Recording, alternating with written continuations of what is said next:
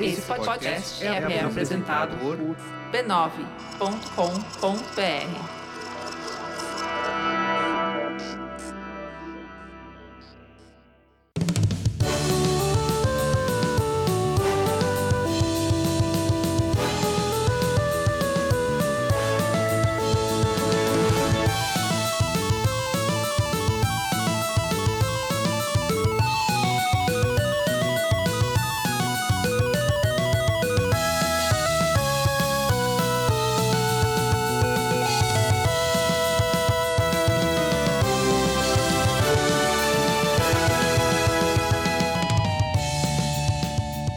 Ao vivo, Poco Pixel número 125, eu sou o Adriano Brandão, do meu lado tá o Danilo Silvestre, tudo bom? Tudo bom, beleza? Maravilha! Qual que é o tema de hoje, Danilo? O tema de hoje é sapo de batalha. A gente vai falar hoje sobre o maior jogo de todos os tempos, que é Battletoads. O segundo colocado, na Segu- verdade. Não, não, não, é o maior. Saiu, na E3 esse ano saiu o remake do, do Shenmue, por acaso? Não, a gente sabe que vai existir, mas não tinha nenhuma informação nova. Não teve, então. Eu estou usando a E3 de 2018 como critério de desempate. Primeiro todo, você Sa- chegou, chegou até atrasado nessa, porque o Shenmue já foi anunciado antes. Mas foi na E3? Foi no E3. Foi na no E3, né? É, 2015, não, né? Não o remake, mas o Shenmue 3 O foi, Shenmue é. 3, que é a continuação. Isso. É, é porque, no fundo, a gente tá queimando pauta aqui, mas esse Battletoads que foi anunciado agora na E3 não é um, um remake, é um jogo chamado Battletoads. Isso, então, por- tá a gente vendo? não sabe A exatamente. gente nem sabe do que se trata, é. A gente Mas só sabe, e aí eu tô novamente queimando pauta, mas a gente só sabe que a gente- ele vai poder usar a língua pra fazer algumas coisas. Eu tô cismado. Porque a gente viu isso em No- no- 3 em segundos três de vídeo. segundos de animação que teve, tem a língua lá. Ela teve muito destaque, essa tal de língua. Mas é o suficiente pra gente fazer um episódio aqui do Poco Pixel só sobre Battletoads. Isso, a gente vai ficar, a gente vai ficar fazendo, analisando rumores sobre o Battletoads novo. Não. Não, não, Não- não parece algo que o Poco Pixel faria. De jeito nenhum. Nossa, eu tenho muita raiva de imprensa de rumor, sabe? Tipo, ou render, assim. Um cara na, na Rússia fez um render do iPhone que ele acha bonito. que, que eu me interessa isso? ou não sei quem fez um desenho de como seria se o iPhone tivesse cinco câmeras. Meu, É, Exercício imaginativo, assim, é, né? e, sai, na- e sai nesse site sobre a Apple e tal. É, é pra não, pra não ficar porque- vazio, né? Pra não ficar sem nem notícia, É né? É, porque falta coisa do que falar, né? Eu acho Então, que sim. Ent- a gente não vai fazer sobre o Battletoads novo. A gente vai falar sobre os Battletoads dos anos 80 e 90. Vai falar Exato. dos Battletoads originais, que deram origem a uma franquia tão amada, tão querida, que vai ter um, uma continuação agora, sei lá, 20 anos É depois. uma franquia amada que não tem jogo novo há 200 anos. Na verdade, é que mal tem mais que um jogo. A gente vai comentar, botar Justo. os dedos nessas feridas. Mas antes, a gente Antes? tem que falar sobre outra coisa, Sobre outra ferida. que é uma ferida causada por um vírus. Exatamente. É algo- vírus? Eu não- não faço Eu ideia. também não sei se é Eu não, eu vírus não sei ou se é um bactéria. vírus, se é uma bactéria. Eu sei que causa feridas. Causa feridas. Que é a gonorreia. É verdade. A gente tem que falar sobre isso. Eu, eu sei alguma coisa sobre gonorreia? Não. Mas eu sei que é uma coisa importante da gente se conscientizar. Não, mas, mas pode falar sobre gonorreia. Eu queria muito que você falasse hoje sobre gonorreia. Não, porque na verdade a gente precisa falar do Mecenato Esclarecido do Poco Pixel. Não, não é, não é gonorreia? Não, hoje não. Hoje não. Não, eu tô muito desapontado. Eu, eu- eu realmente tô interessado e quero saber sobre a gonorreia. A gente não vai falar sobre a É gonorreia. que ho- hoje eu não me preparei.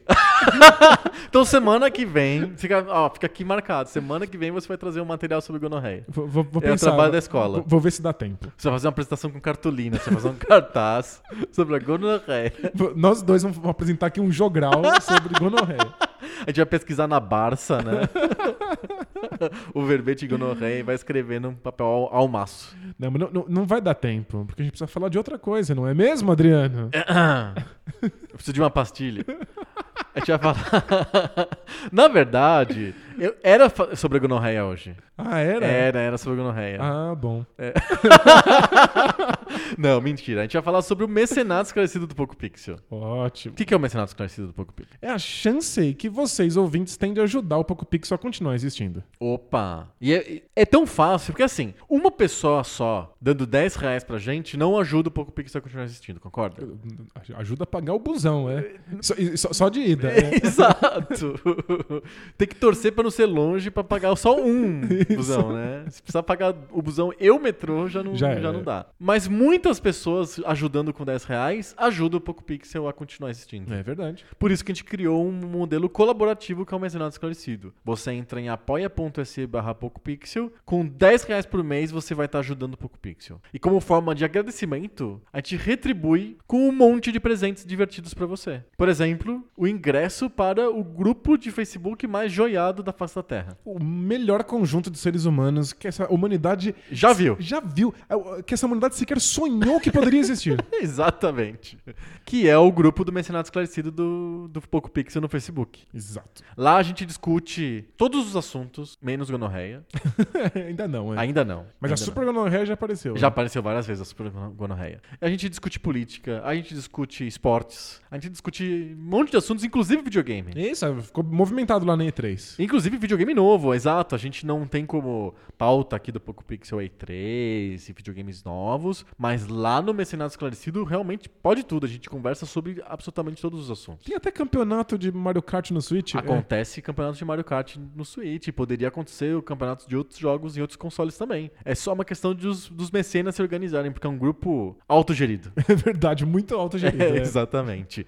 Ah, Nesse grupo, além dessa conversa toda, a gente distribui os episódios do podcast com antecedência. É verdade. Então tem semanas que são vários dias de antecedência, mas em geral, o podcast que sai na segunda é lançado para os mecenas na sexta-feira. Ó, é muita Você decidência. pode escutar o, Po- o Poco Pixel antes de todo mundo no fim de semana, o que é muito legal. esfregar na cara dos coleguinhas.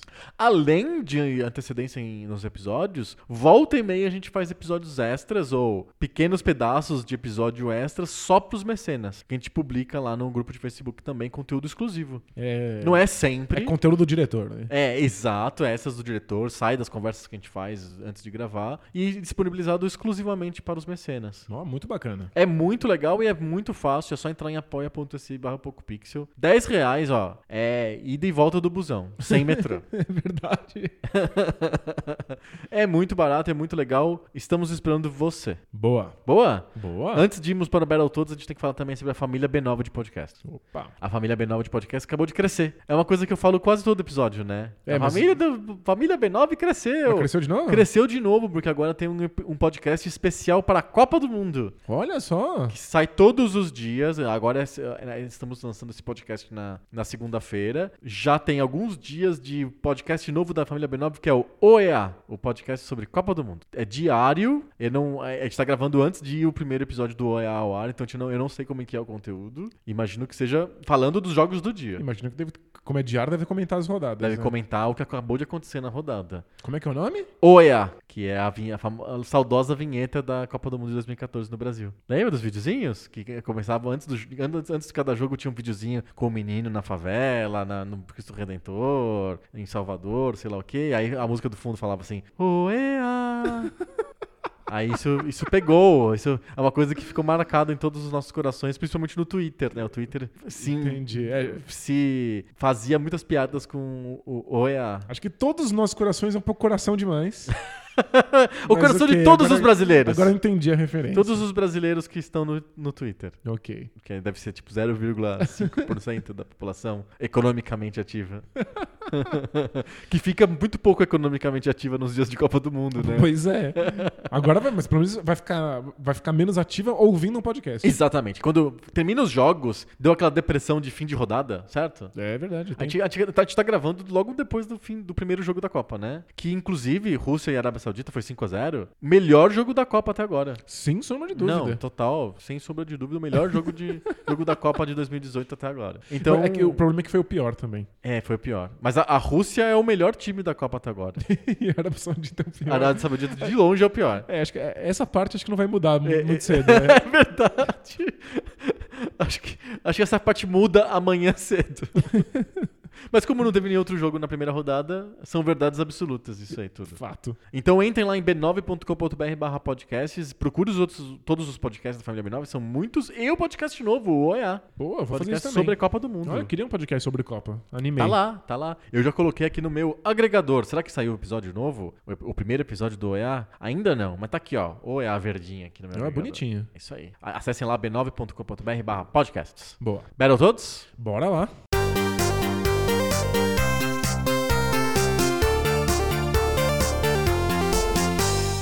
Me conta como é que foi na E3. Você que me avisou, inclusive. Eu tava no, em algum lugar na rua, no shopping, não me lembro agora. É um desinteressado. É.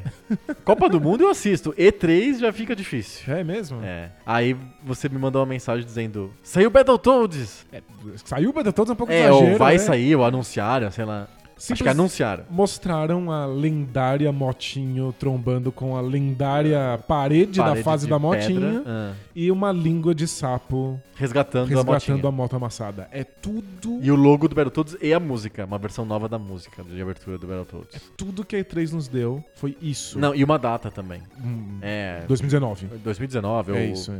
janeiro de 2019, uma coisa assim. É, foi- é pro ano que vem, e aí depois vieram as informações de que será desenhado à mão. Então, Ah, é, verdade. isso. Apareceu, apareceu alguns tópicos assim no vídeo e um dos tópicos era, era 2D, falava assim, jogo 2D, 2,5, né? 2,5D, que é o que eles, tecnicamente como eles chamam, qualquer um, qual- qualquer beaten up tipo Double Dragon, que você consegue andar numa profundidade da rua, na calçada, por exemplo, eles chamam de 2,5D, né? E hand draw, né? Desenhado à mão. É isso. E o que deu pra perceber do próprio desenho da, da motoca batendo na. Não é, uma, não é uma motoca, é um jet ski voador, vai Isso. é. batendo no na, na paredinha de, de pedra. É um desenho à mão, né? E a língua colando o negócio. É um desenho à mão. Muito bonitinho. Não, Só isso. não vimos os sapos, Não, não, não tem vimos nada. o jogo, não vimos jogabilidade. Tem um não logo, é o sabemos mesmo nada. logo do- dos anos 90, porém reestilizado, com, não tem aqueles detalhes todos verdes e metálicos, típicos do- de nos anos 90. É só escrito Battletoads, bonito, ficou bom. E a música reestilizada, a música de abertura do, do jogo original. Ponto. É essas informações que nós temos. É o bastante pra te deixar animado? Não. é que assim, todo mundo me, me perguntou, porque quem escuta Poco Pixel sabe que o meu jogo favorito de todos os tempos é Battletoads. A gente até discutiu aqui em alguns episódios isso, e hum, principalmente no episódio season finale da primeira, episódio, da primeira temporada, que foi um duelo usando os critérios universalmente aceitos da Revista Ação Games. Aliás, foi a primeira vez que apareceram os critérios universalmente verdade. aceitos da Revista Ação Games. Battletoads contra Shenmue Nossos jogos favoritos. nossos jogos favoritos. E, e aí todo mundo perguntou: e aí, o que você acha? Você vai ficar feliz e tal? Eu, eu acho que eu vou me decepcionar muito.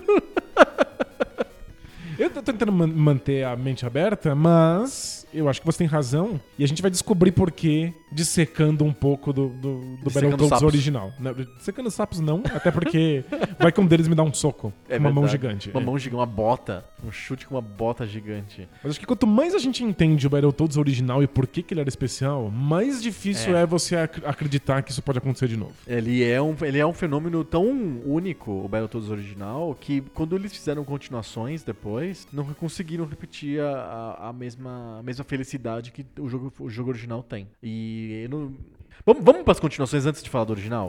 A gente já tira esse band-aid, esse, Claro. esse esparadrapo, aí já resolve isso e a gente já tira esse negócio da frente. Até porque eu acho que falar das continuações mostra como é que o público percebeu o Battletoads na época. Porque a gente vai falar das continuações, as continuações são todas beat'em ups É, clássicos. quase, né? É, a- a- as primeiras continuações. é que, na verdade, o jogo ele teve ports e continuações. Perfeito. Ele ganhou portes, bem, portes estritos no Mega Drive e. o- a gente nem falou, né? O, o Battletoads em- é um jogo original de 91 pro Nintendinho, feito pela Rare e publicado pela Tradewest. Ele ganhou portes feitos por outras empresas pro Mega Drive e pro Game Gear. Portes estritos, assim, exatamente iguais ao que ao jogo do Nintendinho. Porém, quando o jogo foi lançado nos Estados Unidos, e ele foi um jogo que foi pensado e feito pro mercado americano, especificamente por conta da mania que as pessoas estavam tendo na época pelas tartarugas ninja, né? É, a ideia da Rare, dos criadores da, da Rare, foi de fazer um, um rip-off das tartarugas ninja, imitação das tartarugas ninja. É, Acharam outro né? anfíbio ali. Acharam já outro era. anfíbio que é também lutador e tal, né? Eles não são ninja, mas seria muito, né? Se fosse os sapos ninja, seria sacanagem, né?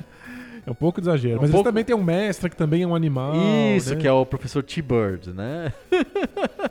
e tem um, um inimigo, que é uma inimiga, na verdade, que é a Dark Queen, etc. E os inimigos são todos. é, a, a- a inimiga é humana, igual o, o destruidor, né? Da, das Tartarugas Ninjas, ele é um humano, né? E todos os outros inimigos que não são o principal são animais mutantes, assim, animais antropor- antropomorfizados. É, né? um dos chefes, inclusive, lembra muito um rinoceronte, como um É. certo inimigo famoso das Tartarugas Ninja. Que é o Rocksteady, né? Então, o, o o- foi criado como se fosse uma imitação do Tartarugas Ninja mesmo. Ou seja, mercado americano. é Mercado total. americano total. Quando ele foi lançado, ele foi muito bem recebido, mas todos criticaram que ele era difícil demais. E aí, quando ele foi lançado no Japão, um pouco tempo depois, e nos, nos ports que foram feitos pro Mega Drive e pro Game Gear, a dificuldade foi substancialmente suavizada. Então eram jogos mais fáceis, tanto na versão japonesa de Nintendinho, quanto no, no Game Gear e no Mega Drive. Mas esses são os ports. As continuações são, são jogos que foram feitos pro Game Boy. Então o Game Boy não é um port, ele é um jogo totalmente diferente do jogo original pro Game Boy. O que era meio tradição do Game Boy, porque ele- é ruim de portar. Ele não dá, não dá conta, Não né? funciona. Você- você- Tem que fazer uma coisa uma nova telica, mesmo. É. preto e branco, é complicado. Então não foi portado, foi criado um jogo novo. Mas principalmente foram criados jogos, dois jogos de Super Nintendo e um arcade. Os dois jogos de Super Nintendo são Battletoads and the, in- and the Battle Maniacs e o Battletoads e Double Dragon. Que ganhou também um- uma versão pra Nintendinho, pra Master isso, o System, Battletoads, ou- isso, o Battletoads e Mega Double Dragon Drive, né? ganhou versões pro Master System e pro Nintendinho. Isso. Não tem pro Mega Drive. É, e o, o arcade, chamado Battletoads, que todo mundo chama de Battletoads Arcade, porque pra diferenciar do Battletoads de Nintendinho. Os jogos, o arc- principalmente o arcade, ele é um beat'em up estilo Double Dragon. É um beat'em up mesmo. É, como os da Konami lá do X-Men, da- dos Simpsons, da- das próprias Tartarugas Ninja. Com pequenas diferenças, uma diferença principalmente é que os inimigos, os, os personagens jogáveis são bem diferentes entre si. Então, o- os nomes dos personagens, né, o Pimple, o Zit e o Rash, né, é, eles são, cada um são tem um jeito diferente. Um é bem grande, forte, lento. O outro é magrinho, fraquinho, bem rápido. O outro é, ele é equilibrado, né? É, Ou seja, bem dentro das fórmulas dos das beat'em formas ups dos de beat'em arcade. ups de arcade, assim. Então, tipo, muito dentro do modelo de beat'em up. Com uma ou duas fases que você tá dentro de um veículo, mas o objetivo do veículo é dar porrada nos outros, nos outros que estão na tela também. Então tem poucos elementos que não sejam de beat'em up. É. Perfeito. Isso é o, B- o Battletoads Arcade. É o mais beaten up de todos os jogos é, da série Battletoads. Os outros dois jogos do Super Nintendo que foram portados, o, o Battletoads em Battle, Mani- Ba- Battle Maniacs e o, o, O Double Dragon. o Battle- Battletoads e Double Dragon, o Battletoads em Battle Maniacs, ele é o mais próximo do Battletoads original, com fases variadas e mais fases de veículos e coisas desse tipo. Só que a ênfase no beaten up é bem maior do que do jogo original. Então tem bastante tempo de beaten up na tela e menos tempo de veículo, de te- plataforma e coisas desse tipo. E mesmo a- as partes de beat'em up são beat'em up, um beat'em up clássico. Mais clássico, você fica socando, fica Isso. repetidamente socando. Que não é muito a pegada do, do, do original. primeiro, né? E a, o Battletoads e Double Dragon é um beaten up quase do início ao fim, sem, até porque você pode pegar, jogar com o, o Jimmy Lee e o Billy Lee. É, Você pode nem ver o sapo, se, Se você não quiser, você não vai ver o sapo. É, o ambiente do jogo é todo Battletoads, então ac- acontece no espaço, numa nave, etc. Mas você pode jogar com os irmãos Lee e nunca mais ver sapo nenhum. É perfeito. É, então é um jogo de, battle- de be- beaten up quase clássico. O original não é um jogo de beaten up. Não. Mas as pessoas achavam que era, a ponto delas associarem Battletoads com o Double Dragon. O, o- Pra fazer essa junção. É, o crossover eu- não aconteceu ao acaso, né? É, O crossover não aconteceu acaso por dois motivos. O primeiro, porque elas viram que Battletoads era um, jo- achavam que o jogo Battletoads era um jogo de beaten up. O segundo, que o publisher do jogo era o mesmo do, do, do Double Dragon. A Trade West, que- quem publicou o jogo nos Estados Unidos, o- feito pela Rare, é a mesma que publicou nos Estados Unidos o Double Dragon, que é um jogo feito pela Technos. Então, a publisher era a mesma, então ele, a publisher conseguiu dar um jeito de juntar os estúdios e falar: Perfeito. vamos usar a franquia Double Dragon também no jogo de Battletoads? Ela percebeu a po- a- como é que era a percepção geral das pessoas com a franquia, viu que tinha algo em comum entre a percepção das duas e juntou ali, É. aproveitou. né? Acho que a tentativa, no final das contas, é aproximar o- a série Battletoads, a franquia Battletoads, com o Tartarugas Ninja. Deixar mais parecido com o Tartarugas Ninja. Porque o Tartarugas Ninja é um beat'em up clássico. Sem dúvida. E eu ouso dizer que o, o, Ba- o- o Tartarugas Ninja é, é o beat'em up que, como que eu posso dizer, funda o beat'em up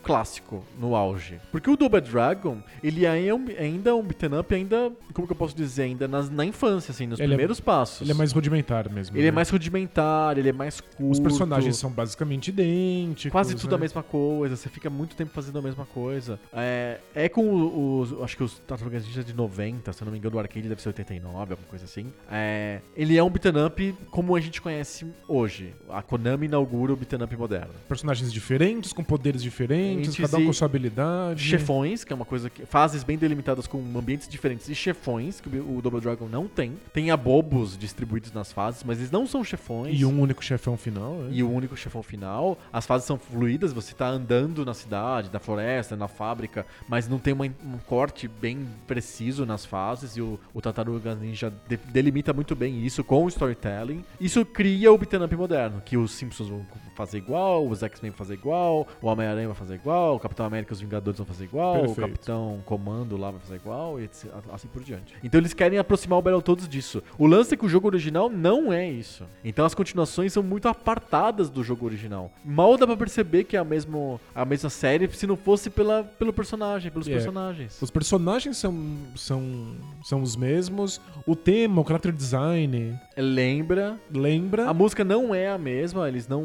O David Wise não participa das trilhas sonoras dos outros jogos. Que é Então uma pena, É uma porque- pena, porque a música é muito boa. É. E basicamente o- são jogos diferentes. Então nós temos uma cisão aí, um cisma engraçado. O jogo original e as continuações. As continuações são organicamente parecidas entre si. O Battletoads em Battle Maniacs, o Battletoads Double Dragon, o Battletoads Arcade são próximos. Já o, Battle, o Battletoads original fica isoladão lá na dele. E eu entendo o porquê disso. É assim, é, é uma percepção que se dá pelo fato de que a maior parte dos jogadores só experimentou as três primeiras fases do jogo. Exato. É, e isso gerou uma frustração tão grande que eles suavizam a dificuldade no- nas- nos ports e eliminam essas jogabilidades tão difíceis no- no- nas continuações. Mas o, o curioso é, o jogo é muito difícil, então as pessoas só viram as três primeiras fases, que são basicamente beaten ups, embora elas tenham Não, mudanças grandes na fórmula. É, é, Mas elas são m- majoritariamente, especialmente no feeling. Vamos falar das Beaten três ups. primeiras fases. Vamos a lá. gente jogou até o, o Battletoads antes, antes de gravar, eu joguei antes, você jogou também, depois a gente junto- jogou juntos. A gente jogou as três primeiras fases. Todo mundo jogou as três primeiras Todo fases. mundo joga as três primeiras fases. Você consegue chegar nas- na, na terceira fase com as vidas que o jogo te dá. Você tem três vidas. Você aprende rapidamente como joga a primeira fase. Aprende um pouco menos rapidamente a segunda fase, mas é totalmente doable, assim, é factível. Quando chega na terceira fase, ela é factível. A exceção do momento final dela, que é muito difícil. É quando ela quebra a regra do beaten up e coloca você num veículo tendo que resolver um- um- uma série de, de desafios, de obstáculos de reflexo e de memória, aí a gente não consegue mais fazer. Exato. E, e aí é todo mundo joga as três primeiras fases. Vamos falar sobre ela. A primeira fase é o beat'em up. Acho que é a única fase de beat'em up puro do jogo inteiro é a primeira fase. Eu não consigo lembrar de uma outra fase desse jogo que seja beat'em up puro igual à primeira fase. Vocês têm não razão. tem. Não tem mesmo. Não tem. O que, que define o beat'em up puro? Duas coisas. Você tá enfrentando vários inimigos ao mesmo tempo na tela. Isso acontece nessa primeira fase, né? Tem um scroll horizontal clássico. Você anda da esquerda pra direita e vai abrindo novas telas que vão surgindo novos inimigos. E é um ambiente que se chama de 2,5D, né? Que é... Tem essa profundidade de você poder andar... É, no- é um ambiente que você tem que andar da esquerda pra direita, mas também pode andar pra cima. Isso, de- de- você pode andar pra cima e pra baixo. Tem uma com- profundidade. Com menos, menos distância do que da esquerda pra direita, mas existe Mas uma existe maleabilidade uma, ali. Uma maleabilidade. Isso é um clássico de beat'em up. Tem fa- a maioria das fases do Bat- Battletoads, você não consegue, não tem essa profundidade. É. Tem muitas fases que são só Da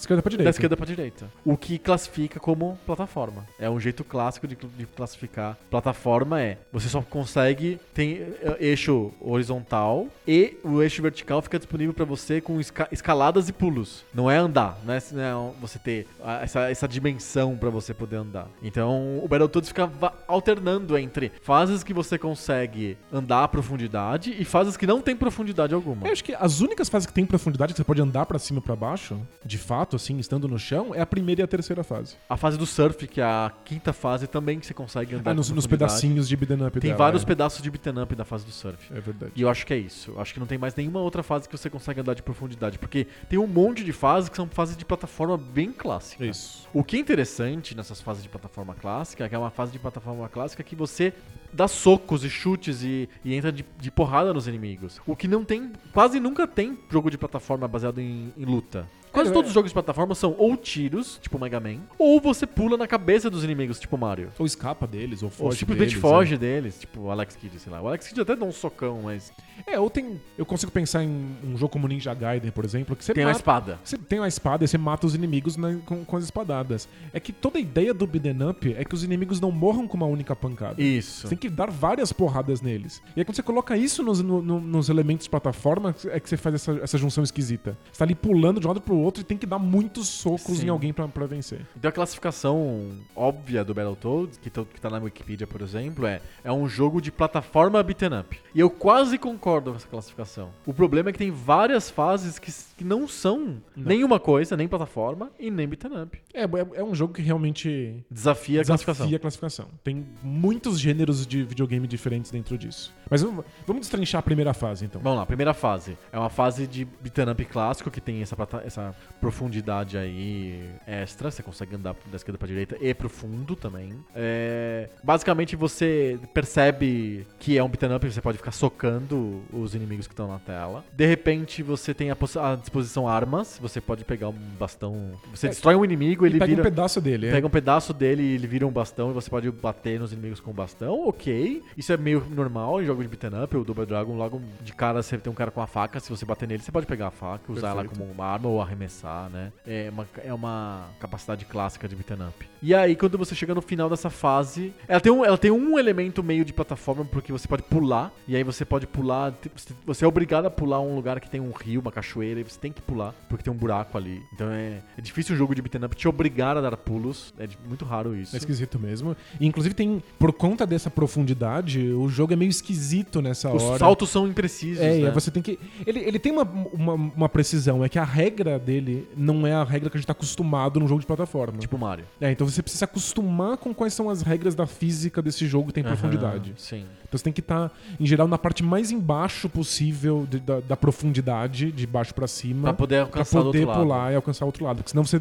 você é pego na ilusão de ótica. Exato, é isso mesmo. Aí quando você passa esse buraco, você enfrenta mais alguns inimigos e aí você tem o, o primeiro chefão do jogo. É uma fase bem curta e o chefão é absolutamente inusitado. Inovador. Inovador, porque ele é. Você a- assiste a batalha do ponto de vista do chefão. Você não vê de ter- em terceira pessoa, você vê em segunda pessoa. Você tá vendo pelos olhos do chefe que você tá enfrentando. Isso. E aí a- o jeito como você mata o chefão também muda. Não é um jogo de luta mais. E você bateu nos inimigos da fase in- inteira. Quando você encontra no chefão, você vira pra um jogo de arremessar bolas e pedras, sei lá, não sei o que é aquilo lá, na, no chefão pra matar ele à distância. Deixa de ser um jogo de luta de close contact, né? Você tá perto do inimigo e vira um jogo em que você tem que arremessar de longe uma pedra, um- uma bala, alguma coisa É isso, assim. E você tem que arremessar essa pedra na direção da câmera. Isso. Porque a câmera é o inimigo, né? Ele Aham. é, é muito grande, é um, um adversário gigante. Então você tem que jogar coisas na tela. A sensação que dá essa tela é de um jogo de simulação de nave, de avião, assim, de,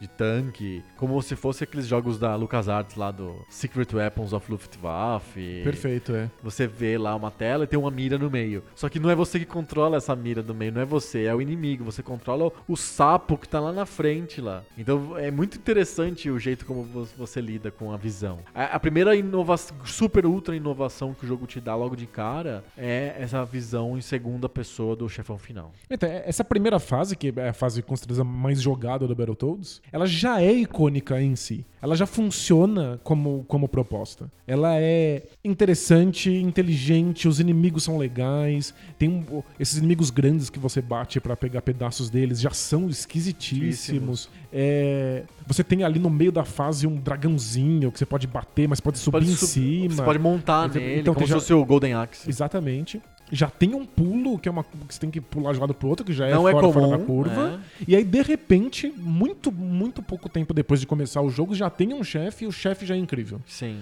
Então acho que isso já pegou o imaginário das pessoas. As pessoas já ficaram impressionadas com o Battletoads Tanto que na to- primeira fase. Tanto que todas as continuações acabam tendo primeiras fases bem parecidas. Fase de beat'em up clássico, num ambiente mais aberto, um, ambina- um ambiente meio seco e, e, assim, hostil, que nem, sei lá, o do Golden Axe, por exemplo. Lembra- Perfeito. Lembra um pouco. Mas tem duas coisas interessantes nesse, nesse beat'em up. O primeiro é que se você quiser, você pode encarar com um beat'em up normal de ficar dando um monte de soco no inimigo. Mas em pouco tempo você percebe que o grande lance do Battletoads não é ficar dando um monte de soco no inimigo. É você usar os combos. Você fazer golpes que são tipo grandes cabeçadas ou grandes chutes. E que você simplesmente dá dois toques pra frente e aperta o botão de, de, de soco, ele, ele vira um, um chifre gigante assim no sapo e dá um, Ele- um, um- um negócio que mata o Ele inimigo vira um de ca- cara. uma cabra, assim. um- É, um negócio assim. É, o- se você faz perfeito, depois que você se acostuma, porque você vai jogar essa fase muitas e muitas vezes, você mata todos os inimigos em dois golpes. Sim. São Ou duas um cabeçadas golpe. perfeitas, Às ou vezes um- uma cabeçada É. impecável, ele morreu. O lance é que se você erra, você tá muito vulnerável e os inimigos te regaçam. É. Eles te destroem. Então, logo de cara, não é um jogo sobre dar muitas pancadas, o- no- num ex- exercício de, de- Repetição. repetição e resistência. Barão Smashing, que nem a Tartaruga Ninja mesmo. Pega, pega o Turtles e você vai perceber que você vai ficar apertando o golpe lá o tempo inteiro, né? É, você passa horas e horas e horas no Tartaruga- na Tartaruga Ninja m- dando porrada num botão pra que ele dê porrada nos inimigos. E o Battletoads, na primeira fase, já te mostra que é sobre o timing. Se você acerta o tempo das coisas, você não tem nenhum tipo de dificuldade, Sim. nenhum problema. Errou, você é punido de maneira ah, Não- super agressiva. Agressivo, é, é- é realmente agressivo. Você, se você vai dar uma cabeçada e falha, aperta o botão na hora errada, por exemplo, o inimigo já te dá duas cacetadas você cai no chão. Você já perdeu duas, duas energias você só, tem, você só tem seis. Você já perde um terço da tua barra de energia com duas porradinhas seguidas que o inimigo te dá. E ainda pode te acertar no chão ali mesmo e te encher de porrada. E ele pode te... É, exato. Então é um jogo é bem cruel com os erros. Ele não perdoa. É um jogo super punitivo. Todo mundo já morreu na primeira fase, mas você se acostuma com ela e fala: "OK, eu estou pronto pra esse beat'em up estranho, com esses elementos fora da curva". Isso. Vou, vamos pra próxima. Vamos pra próxima fase. E aí a próxima fase Não é totalmente isso. diferente. Não tem nada a ver. A segunda fase é a fase. é Uma das fases mais icônicas do Battletoads, tanto que ela é reprisada, homenageada no Shovel Knight, né? É, é verdade. Você tá descendo. Você tá. Pensa num, sei lá, um, um buraco vertical gigante, um túnel, só que ele é de pé. E você tem. re- você tá descendo como se fosse um rapel, assim, com uma corda. E você vai descendo, você vai- eles vão te jogando corda e você vai descendo até o- a parte de baixo desse túnel vertical, desse buraco vertical. Então é, é a- é a primeira vez que eu me lembro, que eu vejo no, na história dos videogames, uma fase que se dá vertical de, pra baixo. É, a gente fala muito de de top-down shooters, Sim. né? Tipo, é- mas é, em geral as naves estão vindo de baixo pra cima e atirando nos inimigos. Isso. E aí nesse jogo você tá vindo de cima pra Pra baixo, baixo. Só que você não pode atirar nos inimigos, tem que bater neles. Isso. O que eu É um- lembro de mais próximo. Up down brawler assim. É, é isso. É, é uma coisa desse tipo. O que eu lembro de mais próximo a isso talvez seja o Hero. Porque o Hero é um jogo que você faz de baixo, de cima pra baixo. Você tá, você, você tá querendo salvar um cara que tá preso na mina. É, então faz você tem sentido. Que, você tem que ir escavando, digamos assim. Você tem que descer. Só que ele é, ele é um puzzle, tela a tela. Né? É muito diferente. A sensação é muito diferente. Nesse, a sensação é que você tá descendo o tempo inteiro e tendo que bater nos inimigos que vão surgindo nesse- nessa tua travessia de túnel. É, é muito doido. É difícil até des- descrever como é que é a É, fase. é difícil. E Você tá continu- preso na corda. continua sendo o mesmo beat'em up que a gente viu na primeira fase, só que agora, como você não tá no chão, você não pode ficar enchendo um monte de gente de porrada. Você é obrigado a dar socos pontuais ali, tentando se equilibrar naquela cordinha. Tem um uma física da corda, então você vai pro lado, vai pro outro, e aí você. é- é- não é normal, não é igual a uma nave espacial voando num buraco, assim. É, tem um, um jogo, inclusive esse jogo, de, que é um jogo pendular, de ir pra um lado pro outro. Se você fica no canto do, do túnel, ele realmente você se transforma num pêndulo, num- numa massa, assim, num, num negócio que você pode ir com toda a força pro, pro outro, lado. pra dar porrada nos inimigos. Nos né? inimigos, o que é muito gostoso. E a sensação é física de você virar um pêndulo e acertar o outro lado. Quem É, e- teve essa ideia é muito diferente, é extremamente original. É, e, e o jogo já apresenta essa coisa de que o sapo que você tá controlando, em momentos específicos, ele se transforma em outras coisas. Ele é polimorfo, né? Ele é polimorfo, então às vezes ele vira uma cabra se você ah, fez o timing certo da, Se da, você da porrada. chuta um cara no chão, ele, ele ganha uma bota do tamanho dele, assim. né? Exatamente. E se você tá pendulando ali e fica bem perto da parede, você vira um pêndulo de fato pra poder ir, ir pro outro lado. Ele brinca com essa ideia que o sapo é extremamente elástico, né? Ele consegue ter uma forma engraçada e ele faz o sapo ter. Foi fazer coisas mila- miraculosas, assim, É né? perfeito. Só que aí essa segunda fase mantém algumas regras da, da primeira. Então ainda é um beat'em up. Você ainda não pode errar golpes, porque senão você é, você é super punido. Impiedosamente pu- punido. Mas como você tá o tempo inteiro indo de cima pra baixo, como se fosse um jogo de nave, começam a surgir elementos de jogos de nave. Por exemplo, os raios que ficam. te- Eles ficam andando horizontalmente na tela e você tem que achar o momento certo pra passar pra baixo. Exatamente. É que, é que to- nós estamos acostumados com o gênero fazendo isso ao contrário. Subindo. Subindo, então subindo tá lá. Os caminhos vão, vão se afunilando em jogos de navinha, você Aham. tem que passar naqueles corredores super estreitos. Dessa vez tem que fazer ao contrário, de cima pra Pra baixo. baixo. Tem que descer por esses, por esses buracos, compreendendo qual é a física da corda. Que não é uma física de uma nave comum. É totalmente diferente a física da corda. Tem a física do sapo, de como ele se transforma em outras coisas, e tem a física dessa corda que carrega ele pra baixo e da esquerda pra direita. Sim. Então é, algumas regras se mantiveram, você entende mais ou menos o que, que o jogo tá te propondo por causa da primeira fase, mas muitos outros elementos foram colocados. Então na- já não tem mais o inimigo que quebra pra você pegar um pedaço dele, mas Não. você mata um, um Um pássaro. corvo e pega o bico dele e Pega vira o- uma espada. Exatamente. E aí, agora tem elementos do, do cenário, você tem que ficar desviando de coisas que vão afunilando o seu caminho. Tem uns robôs estranhos que saem do nada e eles soltam raio também. E tem um monte de tiros e de, de golpes que te atingem que te matam em uma ou duas vezes já. é. Ele, é bem, ele é bem cruel, o jogo é bem cruel nessa fase, mas não é uma fase difícil, especialmente difícil. Você consegue fazer ela com tranquilidade. É. Você não pode errar. É, é um jogo sobre você entender qual é a proposta, porque quando você começa nessa fase. Você fala, o que que tá O que acontecendo? tá acontecendo? Você percebe que algumas regras se mantiveram. Você não consegue socar. E você não pode matar os inimigos no soquinho. Mas assim que você se, se distrai matando um, um- um inimigo, vem um outro pássaro por cima e corta a sua corda e Sim. você cai. Exato. Então você acrescenta um elemento aí. Eu não posso deixar que esses inimigos eh, passem por cima de mim. Mas eu também não posso ficar muito no alto, porque senão eu não consigo passar na parte de baixo da tela quando o caminho se afunila e eu tenho que passar naquele momento específico Exatamente. entre os raios. Exatamente. Então, é- é- são muitos elementos que vão sendo colocados pouco a pouco. E eles não são colocados de uma- da, da maneira convencional, que é assim, você coloca e não tem impacto. O primeiro inimigo que você enfrenta na maior É parte do- muito do- do- fácil, é dos só jogos, pra você aprender. é só- ti- tira muito, dá pouquíssimo dano. No Battletoads, tudo é extremo. Uhum. Você, a primeira vez que você vê aquele elemento no jogo, você não sabe o que fazer, você morreu. então você vai ter que fazer de novo Sim. e agora você não vai eh, dar esse mole. Então, são duas fases totalmente diferentes, mantém só poucas regras entre si, São É muito diferentes. muito diferentes, muitos E- e- elementos e- é um adicionados. E são, muito, e são muito variadas as fases internamente, ao ponto de eu dizer que se tivesse um jogo que fosse só a primeira fase, bem repetidas vezes, sete vezes a mesma a primeira fase, ou um jogo que fosse sete vezes a segunda fase, seria um jogo legal mesmo assim. Exato. O jogo do cara do rapel. Só o cara descendo de rapel seria muito divertido. Ou o beat'em up tradicional do cara lá no ambiente é, montanhoso, com 2,5D. Subindo em cima de uns dragõezinhos às vezes, Isso, enfrentando uns batendo, robôs. né? E o robô em segunda pessoa. Isso, já, já seria um grande Seriam jogo. né? jogos, jogos bem legais, mas não, é uma fase e outra fase. Aí você junta as duas, são muitos elementos e tem esse fator de novidade. Então você nunca sabe o que, como reagir quando, é- quando um novo elemento surge. Exato. Aí você tem que jogar essas duas fases muitas e muitas vezes. E aí você domina todas as propostas Exato. dela. Você consegue na- chegar na terceira fase sem muita, muito não, problema. sem muito problema. O que você não pode fazer é bobear. Errou, o jogo te pune. Ele te pune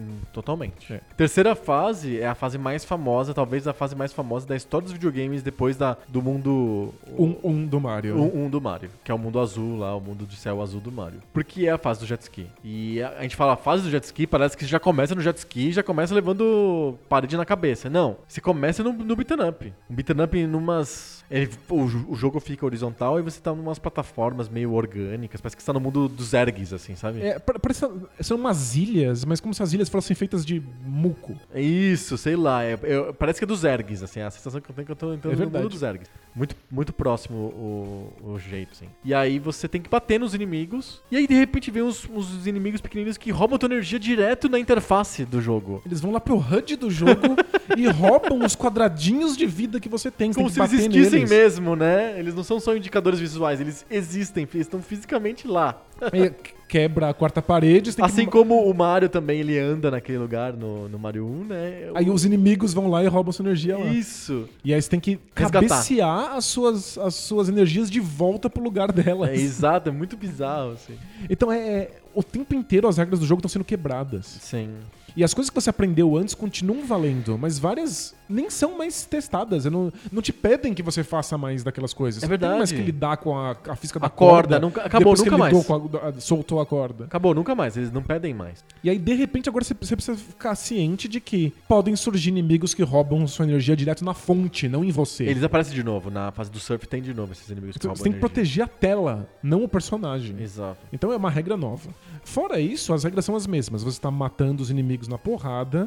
Dar muitas p- pancadas no inimigo não é uma boa ideia. Você tem que Melhor fazer o usar os timing- golpes especiais o timing é dos certo. combos. Errou o timing, vai Se ser ferrou. punido e vai ser morto. E tem os elementos de plataforma, que ao invés de ter que pular um único rio, um único buraco, como na primeira fase, Um monte de vezes a mesma coisa. você tem que vai pular muitas vezes de uma ilhinha pra outra ilhinha. Isso. Mas Até aí parece o mesmo parece, jogo. É. parece o mesmo jogo. Aí você entra num jet, jet ski. Jet ski, aparece dois jet skis, porque lembrando, né? os- O, jogo ele é feito pra ser co-op, né? Só que não. Só que não, ele é péssimo como co-op. E, e- e mesmo que você esteja jogando sozinho, tem dois jet skis ali à tua disposição. Você escolhe qual deles você quer. É, É. legal, dá uma sessão de escolha. É legal, é divertido.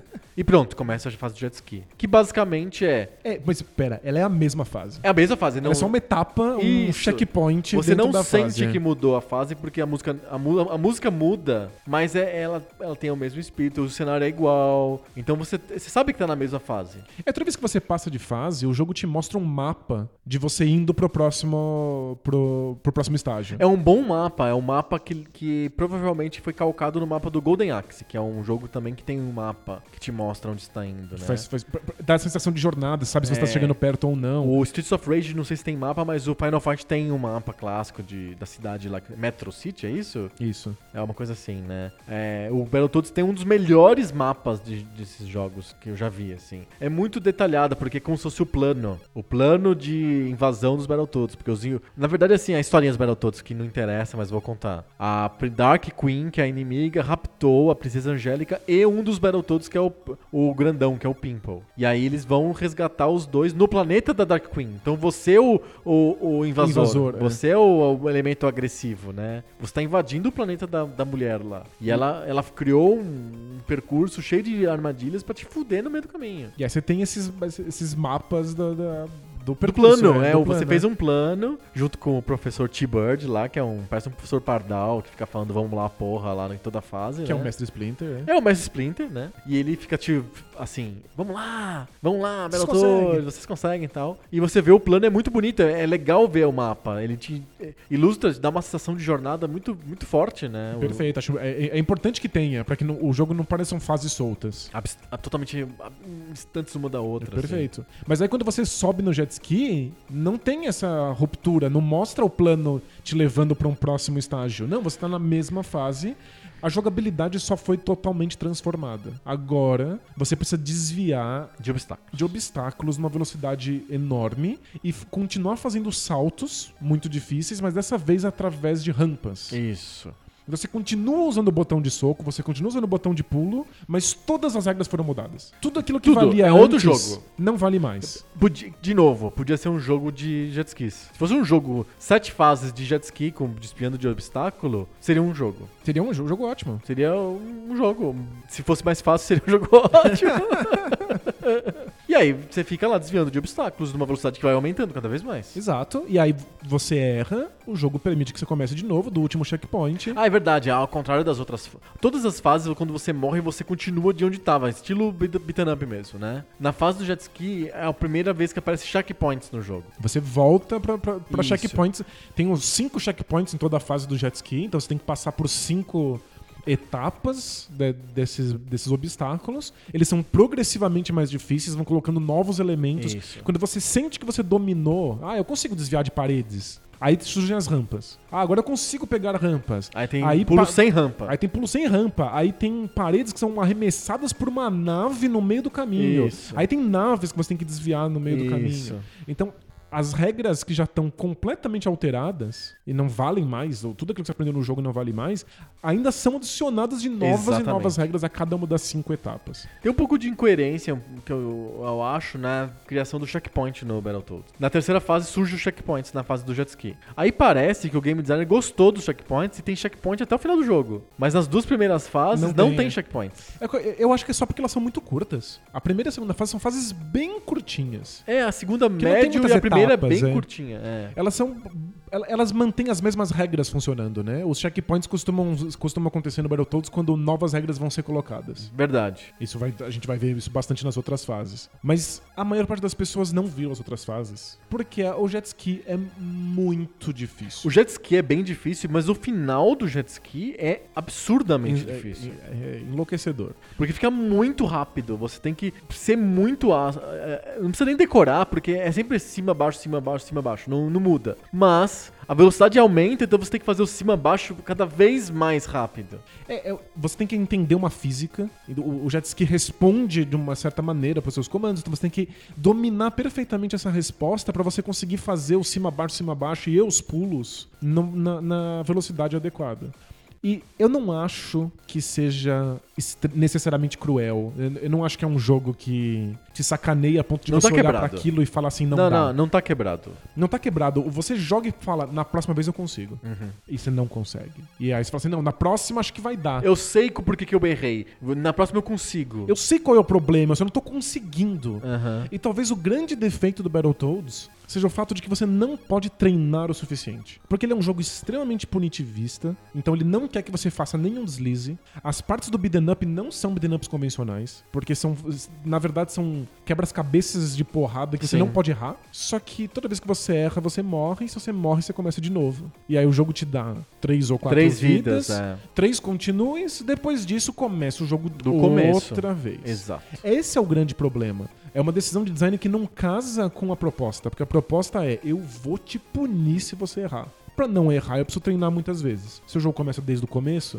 eu, Eu tenho treino poucas muito, é. chances de treinar Não, eu as partes treino mais na muito frente. as O partes começo, né? anteriores. É. O começo você treina muito, muito. Por isso que a gente consegue fazer 20 anos depois. A gente consegue t- 30, né? Porque isso é de, é de 91 esse jogo, né? Então é, é mu- é muito tempo. A gente consegue fazer essas fases meio sem pensar, porque a gente já treinou tantas vezes a primeira e a segunda fase. As outras é que ficam meio cruas na nossa cabeça. É, a, a- a gente jogou por aqui, a primeira, segunda, terceira fase saem como se fossem segunda natureza. Exato. A gente faz completamente na automática, memória muscular. Até a- a- o jet ski. Aí o jet ski é muito, muito difícil. Mesmo com, a, mesmo com a memória, eu tenho memória do jet ski. Mas é que chega na fase final do jet ski, não adianta eu ter a memória. Você precisa ter dedo, você É. precisa ter um reflexo, você precisa estar perfeitamente acostumado com aquilo. E é uma coisa que muitos jogos pedem. E talvez seja a coisa mais moderna desse Battletoads. Porque esse tipo de jogo extremamente punitivista, hardcore, que faz você suar até sair perfeito, estão voltando pra, pra, pro, pro gosto, pro, pro, pro conhecimento do jogador comum. A gente sabe que isso existe e cada vez mais pessoas estão interessadas nisso. Tá vol- a era do jogo do difícil tá voltando. É do jogo ultra hardcore que, que realmente faz você sofrer e que exige que você tente dezenas e dezenas de vezes pra passar por um desafio. E é disso que se trata o Battletoads. Ele, de certa maneira, fi- é- ele ele é mais, mais atual do que nunca. Ele ainda é um jogo espetacular pra você pegar lá e ficar sofrendo com a fase de jet ski. O único problema é que você vai ter que jogar de novo e de novo as outras fases pra poder se dedicar ao jet ski. Sim. E aí a Ele maior te dá poucas, poucas chances de jogar o jet ski. É isso. E se você finalmente vencer o jet ski, não vai ter outro.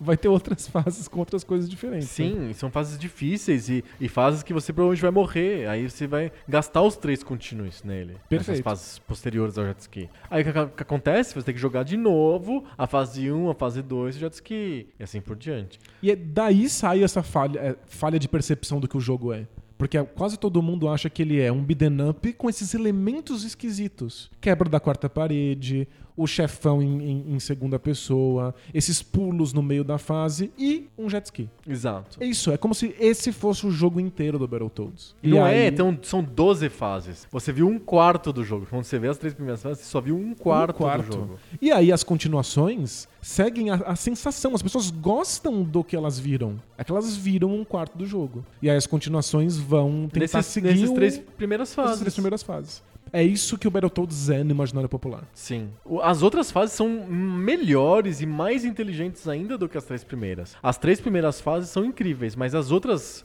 é, é, nove fases são mais incríveis ainda. Vamos lá, a fase logo em seguida da fase do jet ski, que você. Aliás, é uma fase pouco vista, porque no finalzinho do jet ski tem o Warp Zone, que é quase todo mundo pega o Warp Zone em vez de terminar a fase mesmo. Porque a parte final da fase é muito difícil. né? Isso. Então, o fina- finalzinho, o finalzinho da parte difícil tem um Warp Zone. Se, pra você não pegar o Warp Zone, você tem que fazer um pouco mais de esforço do que pra pegar o Warp Zone. Já- É, é- é incongruente, né? Pra você pular pra uma fase pra frente, é mais fácil do que pra você jogar o jogo normalmente. Então, isso é, eu acho que foi meio que sem querer. Foi totalmente sem querer. Porque o Warp Zone, ele tá na frente de uma parede. Você vai morrer. Então você tem que errar de propósito pra pegar aquilo. Isso. E vo- o, o game designer deve imaginar assim: ninguém vai errar aqui. Chegou nessa parte, ninguém vai, vai se jogar na, na parede. Sim. Então vira um segredinho. Mas é que é tão difícil fazer direito no jogo que muita que a gente, gente- enfia a cara ali mesmo. a gente prefere se esforçar para o cérebro entender que é melhor ir pro- contra a parede e pegar o Warp Zone do que fazer certo. Eu me acostumei, eu gosto de ver as fases, porque eu, eu fruo do jogo, eu não tô disputando nada quando eu jogo Battletoads, eu só quero sentir o jogo. Então eu, eu faço um esforço pra terminar a fase mesmo e ir pra fase do gelo, que é a quarta fase. Mas o Warp Zone manda você pra qual fase? Pra quinta fase, a fase do surf. Então você pula, Pula a fase... uma fase. Ah, você pula uma fase só. Tem um Warp Zone também na primeira fase, que é logo no começo do jogo. Se você matar os dois primeiros inimigos muito rápido Ou e seja, se pular, você domina totalmente a física do jogo, você sabe vai ter tudo. um Warp Zone te esperando e você pula pra fase do jet ski. Você sempre pula uma fase com os Warp Zones. Entendi. É, a fase do gelo é muito interessante, é uma fase comprida, é uma fase que já traz outras jogabilidades. Não é mais o, o- o- o meio D do 2,5D, não existe mais, não tem profundidade, ele é uma fase, é um jogo de plataforma, que você só anda da esquerda pra direita e pula. Só que é no gelo, então você fica escorregando, o sapo escorrega o tempo inteiro. Você fica num um instável, assim, você- é, dif- é difícil de controlar bem os pulos, porque você tá no gelo, É ele uma regra escorrega. nova que o jogo colocou, é. Exato. E um monte de inimigos novos, inimigos que te matam com um soco só, mas na maior maior parte das vezes você tá mais preocupado em pular as plataformas do que bater em inimigos. É verdade. Eu, eu, eu sinto que essa fase tem um- uma sensação muito grande de Mega Man. Aham. Parece muito Mega Man. É no sentido de que tem uns inimigos que te atacam de longe. É, tem. E É você- um boneco de neve que vai jogando partes do corpo dele em cima de você. Exato. E você tem que estar o tempo inteiro preocupado em pular em plataformas, inclusive plataformas que somem, que é o caso de um, um clássico do Mega Man, as Sim. plataformas que vão desaparecendo. Então te- tem essa sensação, mas ainda tem esses elementos raros de beat'em up, quando você tem que bater no- nos inimigos. É, um ou outro, assim, né? não é uma fase focada por É, meter na assim. é, é bem raro. Tem esses elementos de gelo, então você tá o te- sempre escorregando. Escorregando. E tem uma coisa que é, é tipo, é, é enlouquecedor. Pra, pra- quando a gente viu quando era criança, era uma coisa muito doida. Que tem um, uns puzzles de física nessa Sim. fase. Você tem que chutar uns blocos de gelo que te perseguem. Pra eles mudarem de direção. Eles mudarem de direção e É. às vezes eles baterem contra paredes Pra que que você a- precisa pra que essas paredes, paredes É, quebrem. você com soco não quebra a parede, você tem que usar o bloco de gelo. E pra o bloco de gelo ir pra lá, você tem que pegar o bloco de gelo, chutar ele, fazer alguma coisa com o bloco de gelo. De um jeito que ele não te machuque, porque se você ficar parado, o bloco de gelo te, o bloco de gelo Te te, é. atropela, derruba. né? Você tem que chutar ele naquele momento certo, na direção certa, pra que ele suba em vez de ir pra frente. E aí ele vai lá pro lugar certo e é. quebra as Tem um paredes. lugar que tem um, esta- um estalagmite, assim, que tá no teto. Se você, você tem que ir, ir espi- espetos embaixo. E você tem que pa- pular, assim, pra cair pro cantinho. Se você pula direto, o estalactite te mata. Então você tem que fingir que pula, pular, voltar no meio do ar, que nem o Mario faz, quando ele pula e volta, assim, sabe? E aí o estalactite cai, aí, va- aí depois você pula. Tem... É uma fase feita pra você jogar um monte de vezes. Exato. Hum. O problema de se jogar um monte de vezes é que... Tem que jogar tudo de novo. É! Se o jogo fosse só essa fase 4, a gente ia jogar muito, ia ficar bom, e ninguém nunca ia achar que o jogo é Se ia... fosse Mega Man que você escolhe que fase que você começa. Perfeito. Se fosse simplesmente uma fase do Mega Man, ninguém ia achar muito difícil. A gente ia entender qual é a física. Ou seja, Na verdade, são vários puzzles. Tem até um, um momento em É que quase vo- um jogo tela a tela o, o- essa fase do gelo. É, você precisa convencer um inimigo que joga a bola jogar- de neve em você. E- é A, a destruir uma parede pra você. Isso, aí você tem que ficar baixando. Então, é, são coisas que você saca rápido, só que você erra. E E, você quando você morre. erra, você morre. Então, se fosse uma fase que você começasse nela, a gente iria dominar. Mas como você tem que jogar três antes, e Não uma funciona. delas é o jet ski dificílimo, exato. é muito complicado. Exato, total. Quar- Essa é a quarta fase. é a quarta. Vamos pra quinta fase, que é a fase do surf, e ela é desgraçada. Então, ela, ela de novo tem alguns elementos de beaten up. Então, você tem que matar alguns inimigos no, no, no, nas ela ilhotas ganha de lá. volta a dimensão profundidade. É, fica- volta a ser Vo- 2,5. Volta a ser 2,5. E aí Você, você... mas você começa na prancha de surf. Você já começa pegando a prancha de surf. Ela é o contrário da, da fase 3, né? Você Isso. começa no surf e aí vai pras porradas, né? É, na, a fase do surf começa no surf, vai pras porradas e termina no surf. Perfeito. É, o surf é uma, é uma física muito ruim de dominar. É bem difícil de entender como é que você surfa. Não é óbvio. Porque conforme quanto mais rápido você tá, o botão não tem mais botão de pulo, ele, ele perde o uso. As regras estão todas mudadas de novo. Exato, o botão de pulo não tá lá mais. E você tem que pular umas toras. Então, você tem- como que você pula? Pegando impulso, e ele mesmo, por estar surfando, ele pula sozinho. É porque, na verdade, essa prancha de surf tá quicando na Isso. água. É, vo- você precisa dominar agora toda a física do kick. Quanto mais rápido você vai, mais longos são os kicks. É Quanto bem mais chato. lento você vai, mais rapidinho você vai quicando. Então você tem que ficar desviando e cada tora te mata metade de energia. Então você só t- po- a tua tolerância pra erros é Dois. Duas, dois. Você Pô, pode errar duas vezes. Dois só. tá bom, na fase jet ski é um só. É. Errou, você bate na parede e acabou. Exato. No- na fase de surf você tem tolerância de dois erros. E aí, aí tem uma fase de beaten up. Essa fase de beaten up é bem tranquila e aí tem um chefão. Tem um chefão no Fazia final dela, tempo que é. não tinha um chefão. A primeira fase teve um chefão e não teve mais. A fase do gelo não tem chefão. É só passar pelos obstáculos. E É, aí na quinta fase tem, Tem, um chefão, de novo. que é no meio, não é um chefão no fim da fase, é um chefão no meio, que é um ratão que pula pro alto e cai no, no, no chão. Se você ficar moscando, ele cai na tua cabeça, te esmaga e você vira um, um sapo achatado. E é isso, se você domina o que tem que fazer, é só dar aqueles mesmo, as mesmas cabeçadas no timing perfeito. É tranquilo. É super O tranquilo. jeito mais fácil é você pegar um inimigo que tem antes, que é um, um robô pernalta, igual da primeira fase, você pe- e transformar ele num bastão. E aí você mata o, o ratão no ar. Você fica dando um monte de porrada, ele não É deixa ele verdade. cair no chão. Aí você mata ele no ar. De novo, não é um jogo sobre resistência de apertar botões, é um jogo sobre resistência de ficar tentando muitas vezes até descobrir qual é a resposta certa. Isso, tem uma resposta. A é um puzzle. solução é- é- aparece depois de umas- algumas tentativas. Se você não errar, o jogo não tem problema. Aí continua um pouquinho de beaten up e volta pro surf e você tem que sofrer que nem um desgraçado, porque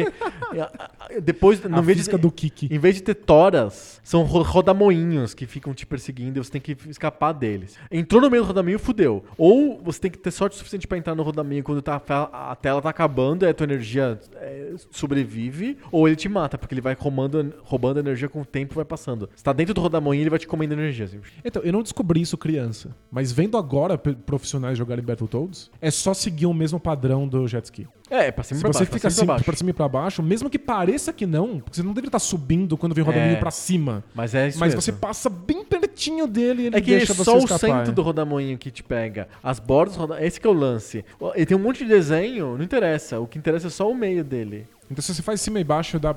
Ou seja, você descobre a resposta, você passa tranquilo. É um jogo de decoreba. É isso. Passou, que sexta fase, acho que é a fase que eu gosto mais no jogo, que eu acho mais incrível e mais inovadora, que eu nunca vi isso na minha vida, acho que nu- nunca mais vou ver. É o jogo das co- a fase das cobras. Perfeito. que chama Carnat's Lair. E, tipo, da onde veio isso? Não tem nenhum jogo que. Tem vários jogos de cobrinha, que é o jogo da cobrinha do celular da Nokia. Que é você controlar co- a cobrinha vindo de longe. Mas esse daí você tá no meio, como se fosse o jogo da Nokia. E tem você perdido no meio de cobras gigantes. Isso é, é um pesadelo. É como se tivesse agarrado na cobrinha da Nokia. Isso. E quando a cobrinha da Nokia bate em alguma coisa, você tem que sair dessa cobrinha e ir pra próxima. Exato. É incrível essa fase. E esse, esse é, um- é totalmente fora de, das regras que o Se Battletoads fosse um jogo apresentou só até agora. disso, o jogo das cobronas. Acho que seria o, é o Seria um melhor puta jogo. jogo. é. De todos os jogos que o Battletoads poderia ser, esse é o melhor deles. Mais completo. É o mais completo, o mais interessante. E ele, ele quebra algumas regras que não são só regras pro jogador, né? Você tem que ficar fazendo coisas diferentes.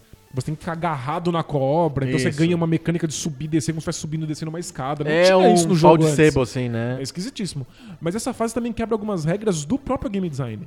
Agora, os desafios passam a ser divididos em etapas que são mais do que checkpoints. Eles são telas diferentes. São telas diferentes, como se fossem puzzles diferentes. Então você joga uma tela só, gigantesca, São três telas, é enorme. uma fase de três telas grandes. Quando você vence a primeira tela, você simplesmente vai pra próxima e começa você de tem uma novo. placa, tem uma bola escrito assim, saída, e você pula naquela bola e ele vai pra outra tela. É Isso, é, você sa- é um checkpoint, mas é um checkpoint de que você, de fato, muda de etapa. Cenário muda a cor das cobras, tudo. E cada uma dessas telas tem uma regra nova. E que visual bonito tem o jogo, né? É- é- ele é, um, acho que, o O melhor gráfico do melhor gráfico do Nintendinho. Nintendinho. Ele tá bem no final da vida, ele já tá É de ali 91, né? flertando com o Mega Drive. Ele é um jogo um lindíssimo. Muito bonito mesmo. Mas é. o- cada uma dessas telas acrescenta uma regra nova. Então no começo, É um tutorial quase. É um tutorial. A primeira você, tela. Você fica tentando agarrar aquele diacho daquela cobra e descobrir qual é o padrão dela. E aí você tem que saber quando pular pra próxima A, puni- cobra. é, né? a punição quando você erra na primeira fase é começar de novo. Então, você erra, você cai no chão, aí você espera passar. Que nem o metrô. O metrô perdeu um trem, você espera o próximo chegar. Isso. Então você fica esperando para ser a cobra de novo. O que é a muito segunda próximo- tela- Muito próximo com o Mega Man. Aham. Que é. Ah, tem, tem vários puzzles que você precisa ficar descobrindo como é que eu vou subir nessas, nessas pedrinhas que vão desaparecendo. Errou, você cai no chão e começa de novo e espera outra vez. A Então, segunda tranquilo. tela errou, cai no espinho e morreu. Você vai ter que começar de novo, mas começar de novo com uma vida a menos. Então, tipo, é mais cruel. E não é só errou, cai no chão. A própria cobra vai ca- eh, caminhando por lugares que tem espinho, então você não podia estar lá. Você tem que, vol- você tem que pular de algum jeito. Você tem que se livrar daquele lugar e às vezes você precisa dar saltos no escuro. Você precisa en- entender. Uma das coisas que eu gosto mais da fase da cobra é perceber que a cobra vai, vo- vai voltar, então você não vai. Você fica sempre. Você tá na cobra, mas você tem sempre indo pro final da cobra. Correndo pra na direção esperar a contrária. é. cabeça dela aparecer de novo pra você pular na cabeça da cobra. E às vezes a cabeça não aparece, mas você tem que entender que ela tá fora da tela, passando naquela região. E aí você quando- dá um pulo no vazio pra cair na cabe... no lugar Então, certo. é um jogo que. É um jogo que premia quem joga várias vezes. Claro, é. O cara tem que se fuder muitas vezes na fase da cobra pra poder jogar direito a fase da cobra. Ninguém na primeira vez consegue jogar. Não, é impossível. Porque você vai achar que tá fazendo direito e aí a cobra vai por um caminho que joga no espinho. Você fala assim: ah, tá, então esse caminho eu não posso. Vou tentar o próximo. Depois que você esgotou todos os caminhos, todos te mataram, você pensa: não, eu vou ter que pular no ar porque eu acho que a cabeça dela vai estar em algum outro lugar. E aí você encontra. Então é- você tem que ir esgotando as possibilidades. E aí a terceira tela muda a regra ainda. Em vez da cobra entrar num buraco na parede e você ter que pular pra próxima, não tem a próxima. A cobra entra no buraco na parede e sai de novo. Então você precisa você precisa conhecer o caminho dessa cobra pra ida e o caminho dessa cobra pra volta. Exato. E no meio de espinhos e podendo E morrer a- qualquer segundo. A terceira tela tem umas cobras muito rápidas. É. E aí já começa a ser também Um jogo sobre de reflexo. reflexo. Não é só decorar o caminho das cobras. Baita, baita fase. É uma das fases mais incríveis da história dos videogames. E é uma das fases que foram menos vistas na história dos videogames. Verdade. Quase ninguém jogou essa desgraça. Sim. Se fosse o modelo Mega Man, Você escolhe. você escolhe essas fases. Todo mundo tinha jogado todas as fases. Se fosse o modelo Cuphead. Porque o, o Cuphead é um jogo muito parecido com isso. Uhum. Jogabilidades muito diferentes e j- fases muito difíceis. Mas. Toda vez que você acaba uma fase, o jogo salva ali e você pode ir pra próxima. Você só tem que lidar com uma fase de cada vez. Uhum. Sim. Mas como o Battletoads linka essas fases, você precisa ser um mestre em todas elas pra poder chegar Ah, na é próxima. muito né? difícil. Muito difícil ter a possibilidade de ficar bom. É, o que diz, o que disse é que a ideia é. os- os- as locadoras estavam ficando muito fortes na época. E a ideia do, do- da Rare era fazer um jogo que as pessoas tinham que comprar. Porque alugar pro fim de semana não, não rolava. Não vai ser o suficiente, de fato. é. Então o- a fase do jet ski é quase vista como uma proteção antilocadora. é como se fosse aquela proteção de cópia dos jogos da LucasArts.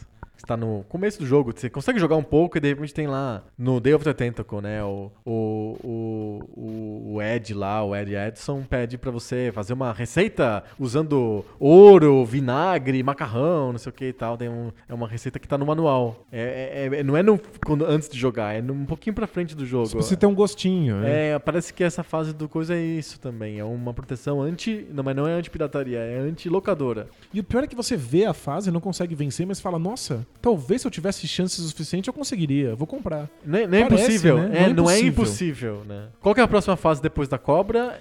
É a Do fase fogo? que- é a fase que você sobe num aviãozinho. Ah, do aviãozinho, perfeito. Tem pedacinhos de beaten up também, que você dá umas porradas na- nas pessoas, mas aí você sobe em cima de um avião. E aí é um avião, é uma fase que lembra um shmup. Lembra o Nemesis Gradius? E isso é com a única diferença de que você não pode atirar. Então você entra no meio de um bullet hell, tem tiro pra tudo quanto é lado, você só tem que desviar desses tiros. Isso. E aí, às vezes, o caminho também afunila e você precisa passar num, nos buraquinhos meio. estreitos. né? Ele, ele te dá uns 3 segundos, sei lá, mostrando onde que é o buraco. pisca assim. Aí, che- aí a, pa- a parede chega, você tem que passar no buraco da parede. Lembra um jogo de Atari famoso chamado Laser Gates, que é basicamente isso. Isso. E, e lembra um Infinity Runner. De, o- a nave vai ficando cada vez mais rápida, às vezes, e você tem que simplesmente escolher o caminho certo que ela vai. Você não tem muito mais o que fazer além Mas disso. tem essas. E também tem ob- outros.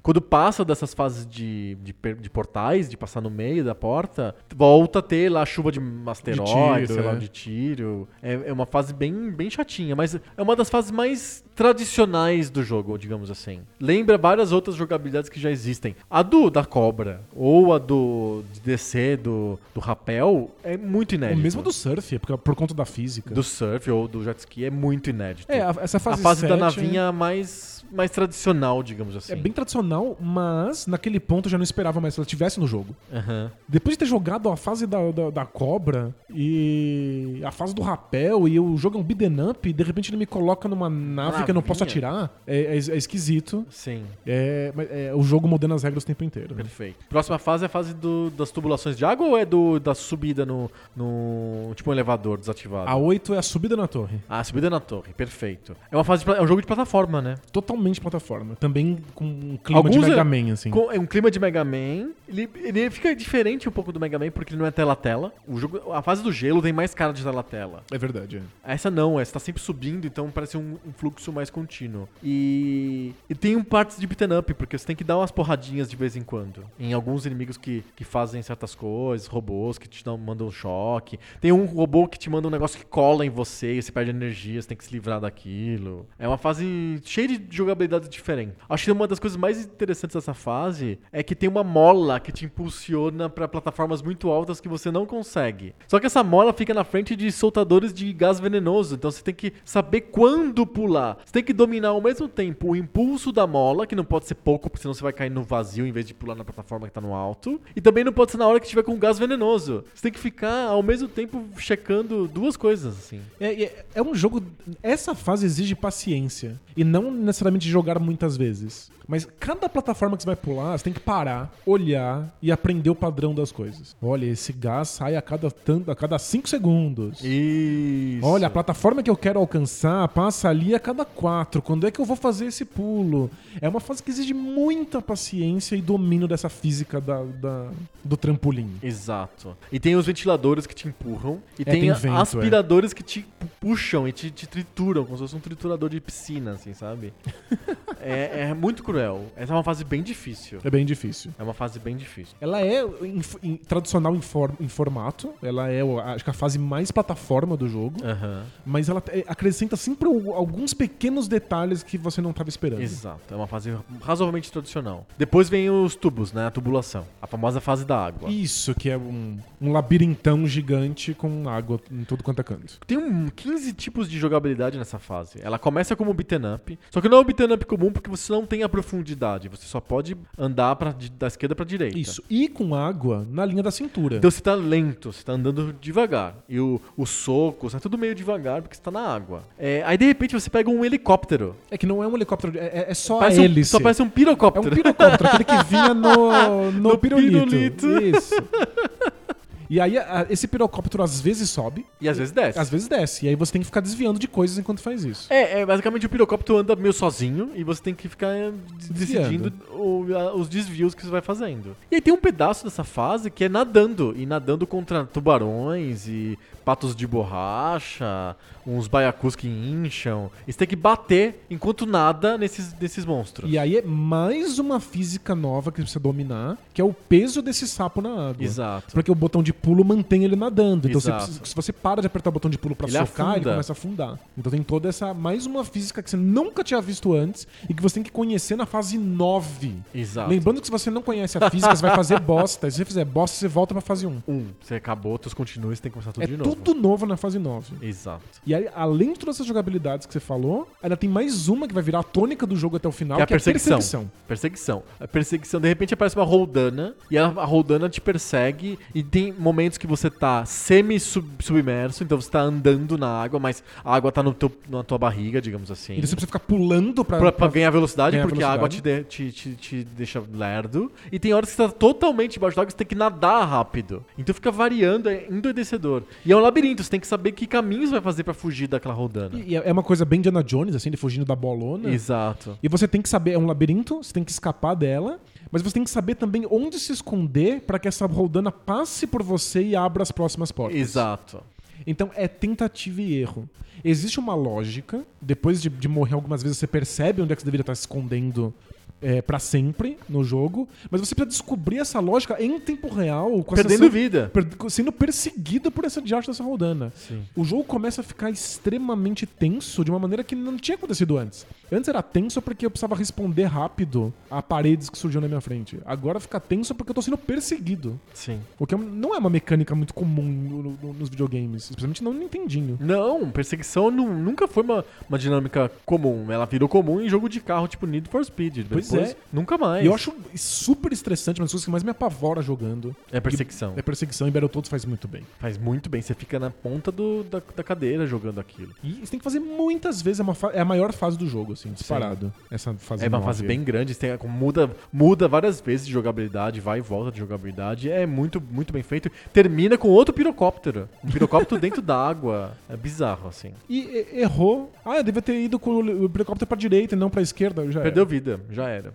A fase seguinte é uma perseguição, né? É- Isso. É, a perseguição descendo um túnel de elevador, um, um shaft de elevador. Isso é mais uma dessas fases de torre, só que você tá no alto e tem que chegar embaixo. Isso, e tem um rato, um inimigão. Na verdade, ele não tá te perseguindo, ele tá. ele- é o seguinte, é uma corrida. E ele tá querendo correr mais rápido que você pra pegar o detonador de uma bomba. E aí, se ele pega o detonador de bomba, ele explode o detonador e tudo mo- explode e você morre. Então você tem que chegar no detonador antes dele. Então não é bem uma perseguição, é mais uma corrida pra ver quem é mais rápido. Quando você chega na bomba, você dá um chute na bomba, aí abre uma próxima fase, uma- digamos assim, uma próxima tela dessa fase, é pra uma, mais uma próxima etapa, é. bomba bomba, uma- mais uma bomba que você tem que desativar. Como se você fosse, sei lá, o desativador de bombas da SWAT. E você corre, você tem que ficar pulando e desviando dos inimigos, às vezes tem que socar, mas não é uma fase sobre beaten up, é uma fase Não. de ser rápido. Essa é uma jogabilidade muito comum no Mega Man, que é quando aquelas fases Não do caia Mega no Man chão, é. em que você cai de cima pra baixo e você precisa saber exatamente em que, que percurso você vai fazer enquanto cai. Isso. Só que o Mega Man pausa a cada troca de tela. Aí você consegue ver nessa pausa qual Isso. é o percurso que você deveria fazer e aí você vai tentando jogar o Mega Man pra aquele Isso. lado, né? E aí depois que você erra algumas vezes no Mega Man, porque você pode jogar a fase mu- muito, você decora qual é o caminho e pronto. Sim. O Battletoads tá fazendo exatamente isso nessa fase 10, só que com muitas sequências de perseguição e queda. Sim. E se você errar um, um pouco a queda, o, o bichão que tá Te correndo atrás de passa. você te passa e aí você já era. É. Você pode até bater nele pra impedir ele de avançar. É uma tática possível. Você pode começar logo, assim que você começa a correr, você dá uma cabeçada nele, ele vai pra trás e você ganha um, um, dois, três segundos, assim, sei lá. É, mas se você, se você fizer direitinho, se não errar o percurso, ou seja, decorei o percurso perfeito, Não tá você precisa nunca vai ter encostar, que se não. preocupar com nada. E no final, ele você tem que matar ele- ele. Isso, ele é, o- ele é um o chefão. inimi- Ele é um né? inimigo meio chatinho de você enfrentar. Mas é- é- é- os chefões não- nunca são muito difíceis. É, não é sobre isso. Né? É, e aí você consegue passar pra próxima fase, que é a fase da moto, que é uma bola, né? É Uma, é uma motobola. É, que- como que. Essa fase de perseguição é muito inédita. Eu não me lembro de nenhum outro jogo que tenha uma fase de perseguição ou de corrida pra desativar uma bomba. É muito, muito original. Muito. Essa fase pra- que vem logo em seguida é mais original ainda. Porque ela nem te dá o caminho, você não tem nem livre arbítrio mais nessa fase. Você.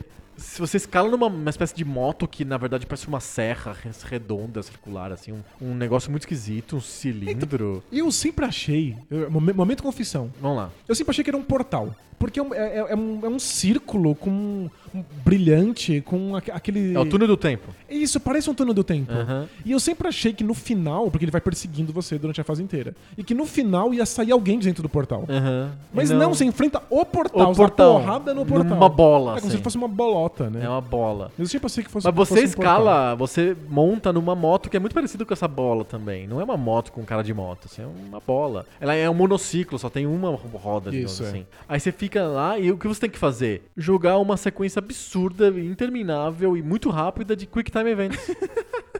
Então, Pra cima, pro lado, pra baixo, pra cima, pra cima, pra cima, pra cima, pra cima, de novo. Pra esquerda, pra esquerda, pra esquerda, pra esquerda, pra direita, pra direita, pra direita. É assim, é isso o jogo. momento indignação. Já teve veículo em outras, outras horas desse jogo. Você já pegou lá o jet ski, E a que algumas nave pessoas também, chamam de nave motinho. espacial. Você já pegou lá uma nave com um aviãozinho. Você já entende quais são as dinâmicas. Você sabe até como pegou o desviar das pirocóptero. coisas. Você pegou lá o pirocóptero do pirulito. e você já sabe como se mexer. E aí, de repente, você sobe nessa moto, Ela vai sozinha. ela vai sozinha e de repente você não entende por que ela tá indo muito devagar, a bola te pega e você morre. Fala assim, não, o que, que tá acontecendo? Porque você tem que apertar a seta que tá escrito na, na, na parede, né? Exatamente. No trajeto em que vo- que a nossa moto tá fazendo, tem um, um- um- direções. é isso. Se você aperta esse direcional E segura, na hora certa, ele, ele vai vai, lá rápido. e vai mais rápido. E se você aperta o direcional na hora que ele faz uma curva, quando mudou a direção, você ganha um boost de velocidade. Exato. Então é uma regra também para um veículo que é Absolutamente nova. totalmente diferente dos outros veículos. Sim. Você só vai descobrir isso na fase 11. É a penúltima fase. Você tá beirando o final e o jogo te mata logo de cara porque você não entendeu qual era a regra nova que ele te apresenta agora. Sim. É muito cruel e é muito maravilhoso que 11 fases depois ele tenha no- regras totalmente diferentes pra te mostrar. Exato. E aí você fica lá no quick time absurdo, esquerda, direita, esquerda, direita, esquerda, porque começa a fazer muita curva. As primeiras te- vezes, é, você vai de um monte pra direita, depois um monte pra cima, um monte pro lado. De repente, começa a fazer tchuc, tchuc, tchuc, tchuc, tchuc, tchuc, tchuc, um monte de curvinhas, assim, quadradas. Andando um monte de S. E se você errar um segundo. Hum, Já era. Já era. Você não pode errar É mesmo. uma corrida de perseguição absurda, é muito difícil, é realmente muito difícil. É uma fase, É. muito tenso. uma fase super tensa. Você sempre erra e pensa assim, não, vai dar. Um erro tudo bem. E aí você come- começa aquela bola chegar perto de vocês, vai entrando em pânico, você erra de novo, morreu. Teve essa ideia. De perseguição? É, De virar. De, uma- da- de ser um kick time event, é isso? podia ser um jogo inteiro só disso. Mais uma fase que eu transformaria num jogo inteiro. a Podia fase até da ter multiplayer disso, podia ter uma competição, ver quem chega primeiro nesse jogo de corrida de, de kick time event. Corrida de QTE. O- a fase anterior de você desativar as bombas também seria um jogo dos top 10 das- do, do Nintendinho. O, desabila- o desabilitador de bomba. Corra pra você desabilitar a tua bomba. Pois é. Seria incrível. Não, é uma fase.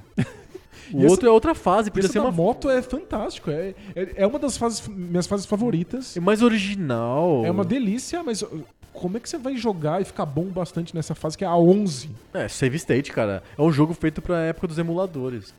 o, o- o jeito certo, entre aspas, de jogar Battletoads é fazer como se ele tentasse simular o, Be- o Mega Man. Você vai passando de fase, sofrendo e gravando cada fase num save state slot diferente. Aí você quer quero jogar a fase da moto hoje. Aí Isso. eu carrego aquele save state, entendeu? A gente já teve episódio sobre isso e eu sou bem contra save states durante a, a fase. Porque você, vo- você perde o- justamente aquilo que o Battletoads te propõe, que é o senso de, de vitória por Aham. ter feito uma coisa perfeita. Sim, O Battletoads pede de você a perfeição. é Se isso. você é capaz de dar, é uma das melhores sensações possíveis. Sim. Mas poder salvar no começo de cada fase é um alívio, né? É, você tem que fazer. É, não, não, você pode fazer pra jornada, então você vai gravando t- toda vez que você passa de fase, você grava. Ou estilo Mega Man. Slot 1 pra primeira fase, slot 2 pra segunda, slot. Aí você tem todas as fases. Geralmente tem 10 slots. As duas primeiras você não precisa gravar, as outras todas você grava tudo com cada uma no slot. É. Isso, tra- transforme o jogo no Mega Man ou no Por- Cuphead, por- né? É, é, porque eu acho que. ti- É, o Cuphead, né? Porque ele, gra- ele grava toda Ele a grava fase. cada fase. é. Ou o Mega Man, que você pode escolher. O certo seria o Battletoads ter sido lançado como se fosse o Mega Man. Com- Aí seria o maior jogo de todos os tempos mesmo. Ganharia do Shenmue.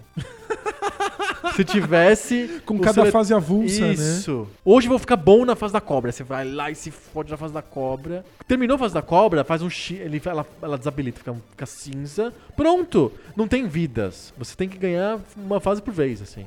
É o jogo do paciente, sabe? O cara que tem muita paciência, ele vai ganhar todas as fases, mas você tem que se fuder em cada uma delas. Isso. A hora que ele quiser. Hoje eu acordei com vontade de ganhar a fase do, do jet ski. Aí você vai lá e fica tentando. o Que é certo uma seria coisa- isso. Que é uma coisa muito, muito ligada agora ao gosto moderno, assim. É uma coisa que faz sentido nos dias de hoje. Aí você ganha e fala assim: você ganhou com um thumbs up só. Quero ganhar com dois thumbs ups ou três thumbs ups, entendeu? Estrelinha. Esses jogos modernos são assim de celular, né? Te dá. Você consegue passar, mas você passou mais ou menos. Você passou muito bem. Então, é, é que eu, eu acho que nisso o Battletoads acerta. Aqui não tem mais ou menos. Não Tem que ser não muito tem médio. bom. Ele quer que você acabe a fase e fala assim: eu sou O o melhor melhor, dos tempos ser humano tempos. que já existiu.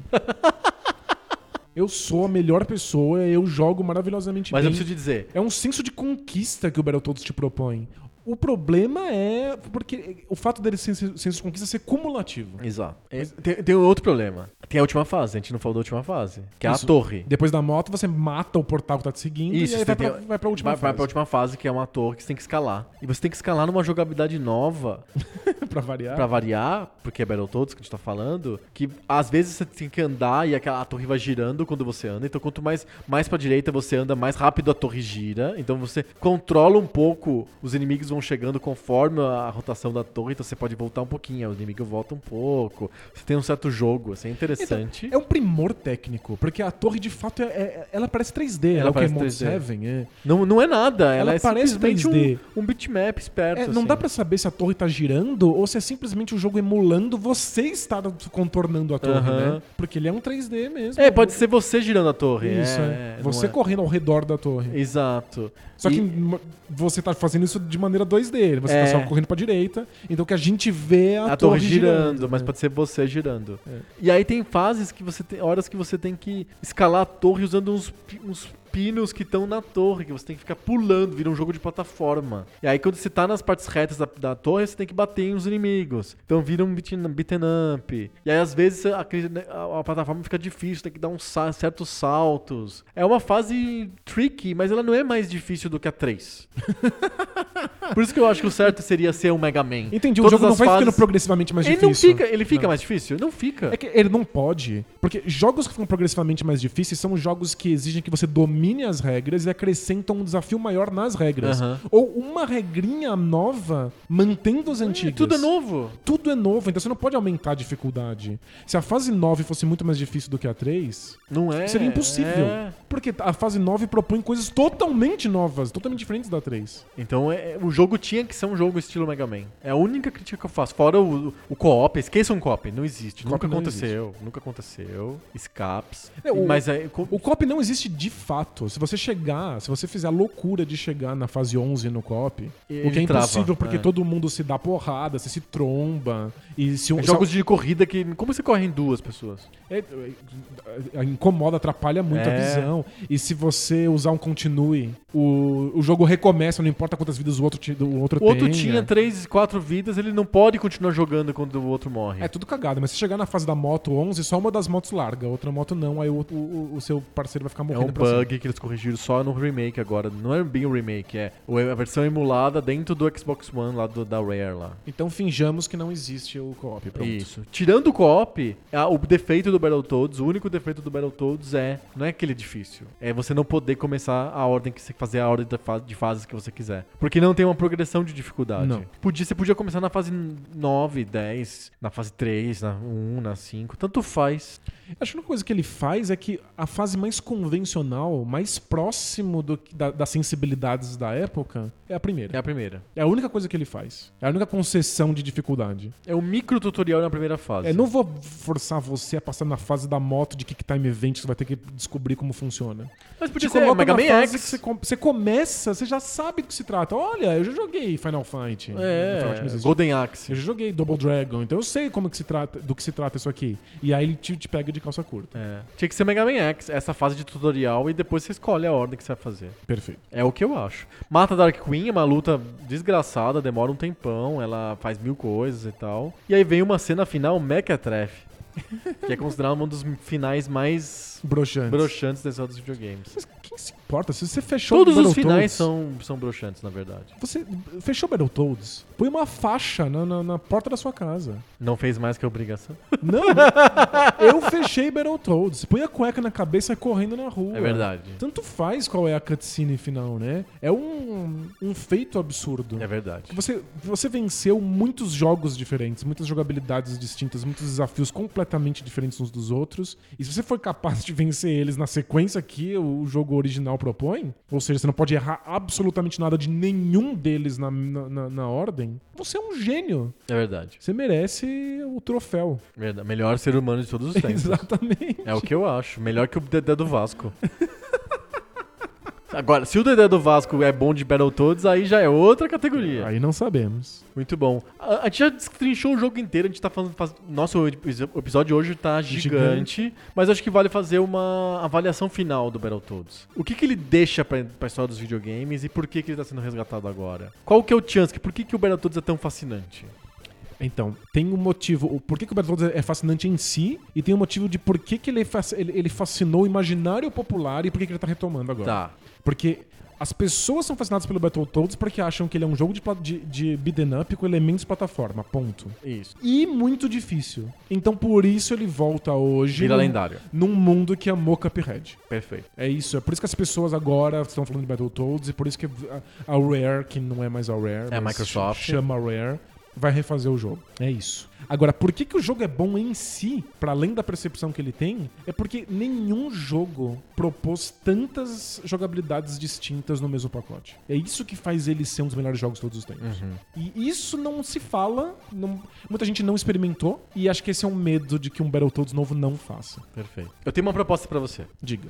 É, é unfair, mas eu acho que vai ser interessante pro, pro, pra esse episódio de hoje. Tá. No Telecat, a gente vai sortear só um jogo e vai fazer ele duelar contra o Battletoads. Perfeito. O que você acha? Muito legal, porque inclusive o Battletoads tá no meio dessa. de- É desse- um dos 200 sorteios, jogos, é. com certeza, do que a gente vai falar nos livros do Poco Pixel. A gente sorteia só um jogo. E ver se ele ganha ou não do Battletoads. Isso, que aí a gente já avalia o Battletoads em gráfico, música, canonicamente, de acordo com os critérios universalmente aceitos da revistação Games. Perfeito. Legal? Vamos lá? Então vamos pro Telecat. Telecat.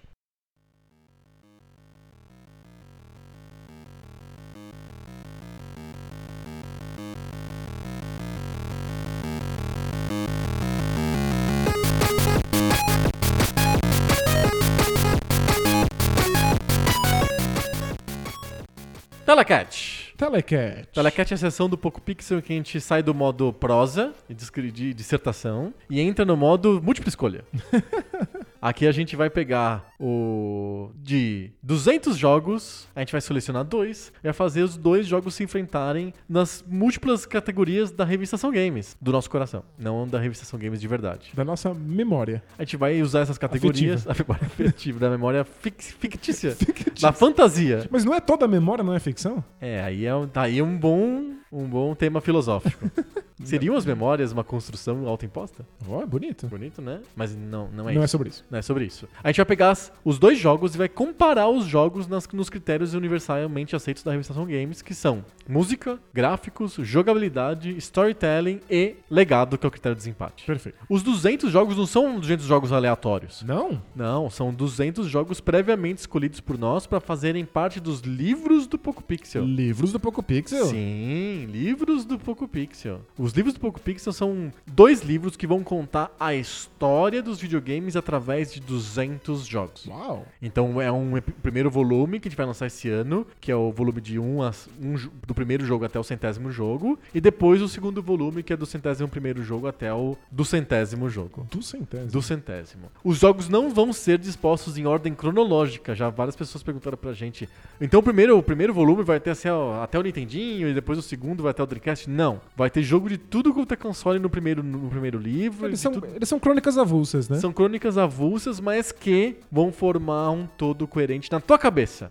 é você que vai reconstituir a história dos videogames através dos jogos com os livros do Poco Pixel. Perfeito. A ideia é que cada jogo possa contar uma história em si. Uma Além do história jogo. sobre o momento, sobre o, o- o- o- a- como é que era a indústria naquela, na- naquela etapa da- da história dos videogames, né? Então, por exemplo, a gente vai pegar um jogo de Nintendinho e vai, em vez de falar sobre o jogo, vai falar sobre a proteção de pirataria do Nintendinho. Perfeito. Aquele jogo simboliza isso bem. Ou vai pegar um jogo e falar sobre como que eram as escolas nacionais de jogos de computador nos anos 80. Nem, Perfeito. sei lá, aquele jogo não interessa tanto. O que importa é o que ele simboliza, que história que ele carrega junto com ele. Como era a apropriação dos japoneses para algum tema Isso, ocidental. Por exemplo, são, a gente disfarça esses artigos temáticos com os, os jogos. Então a gente usa os jogos como desculpas, como muletas, pra contar essas historinhas relacionadas aos, aos videogames. E dessa maneira a gente analisa melhor os jogos do que s- dizendo simplesmente qual tema eles abordam. Exatamente, não vai ser sobre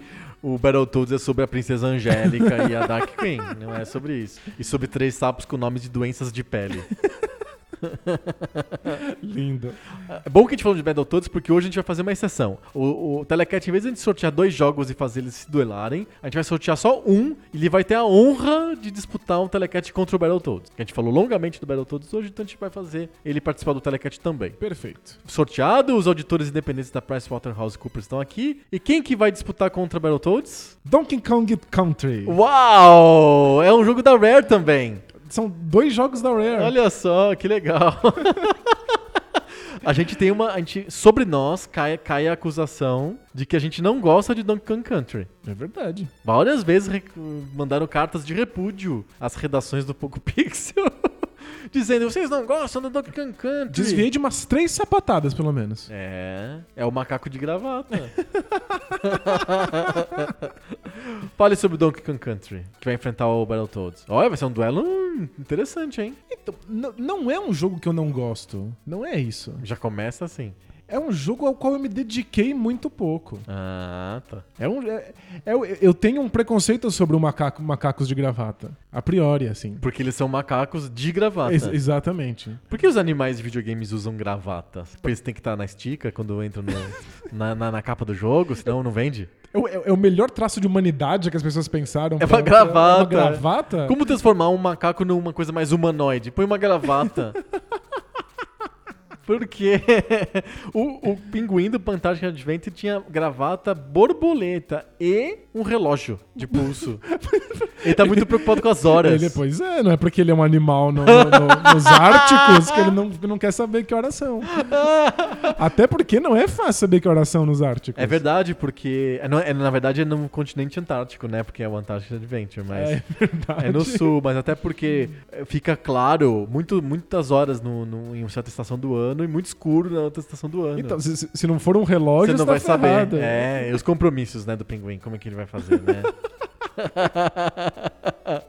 Donkey Kong Country é um jogo do Super Nintendo, é bem, ele é que nem o Battletoads em vários sentidos. Ele é que nem o Battletoads porque ele é feito pela Rare. Ele é que nem o Battletoads porque ele tem animais antropomorfizados. Ele é que nem Battletoads porque ele é um jogo do finalzinho da geração do console dele. Então, Ele- o Battletoads é do finalzinho do Nintendinho e o, o Donkey Kong Country é do finalzinho do Super Nintendo. Eu tô vendo aqui, o primeiro é de 94. 94. É, o, é, já tinha o PlayStation no Japão. Então, é, é realmente do finalzinho do, do console. E tem uma outra coisa que eles compartilham: os dois têm música do David Wise. É mesmo? É. Você tá zoando? É, é. Não sabia que era a música da A era do música do David Duncan Wise. Can- Country é do David Wise, igual a do Battletoads, e é muito boa. E tem técnicas interessantes. E é- Os dois são jogos que esticam bastante a ca- as capacidades técnicas dos seus consoles. O Donkey Kong Country se notabiliza porque ele usa uma técnica de gráficos 3D pré-renderizados. Isso. Então, eles são, eles são é um jogo de bitmaps e s- e sprites, só que eles são pré-feitos lá no Silicon Graphics, lá da Rare, e aí eles são exportados já prontos pro Super Nintendo. Então ele fica é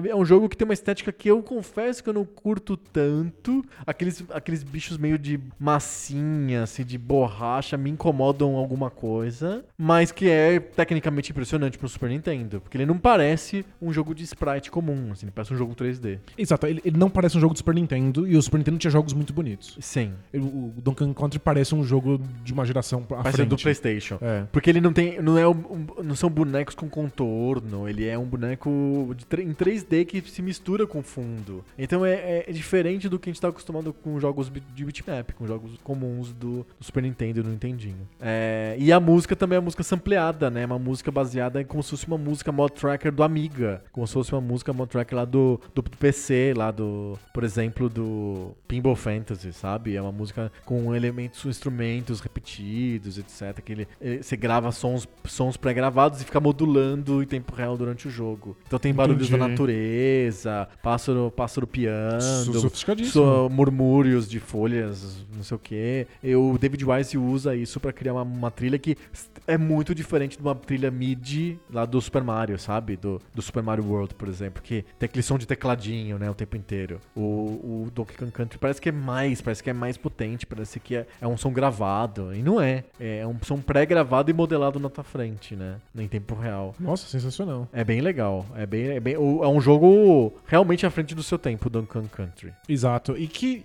em termos de jogabilidade, j- sai um pouco da curva do que era o a plataforma convencional do, do Super Nintendo. Aham. Né, tem todos aqueles elementos de barril, então é um jogo com muitos elementos aéreos o tempo inteiro.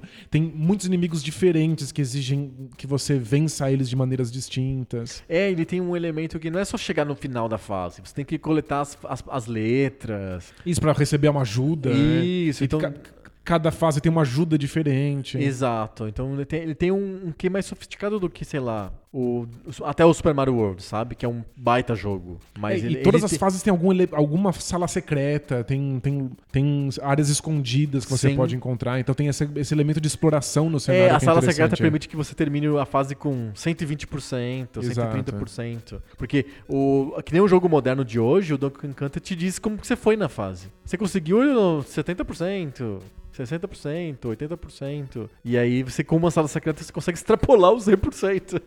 é que nem a Dilma. Deixa, deixa a meta aberta, É é isso? isso, depois você dobra a meta. A meta é 100%, mas deixa aberta, né? Sensacional. ai, ai. Esse é o super, super, é o super não, é o Donkey Kong Country, não é Perfeito. Super Donkey Kong.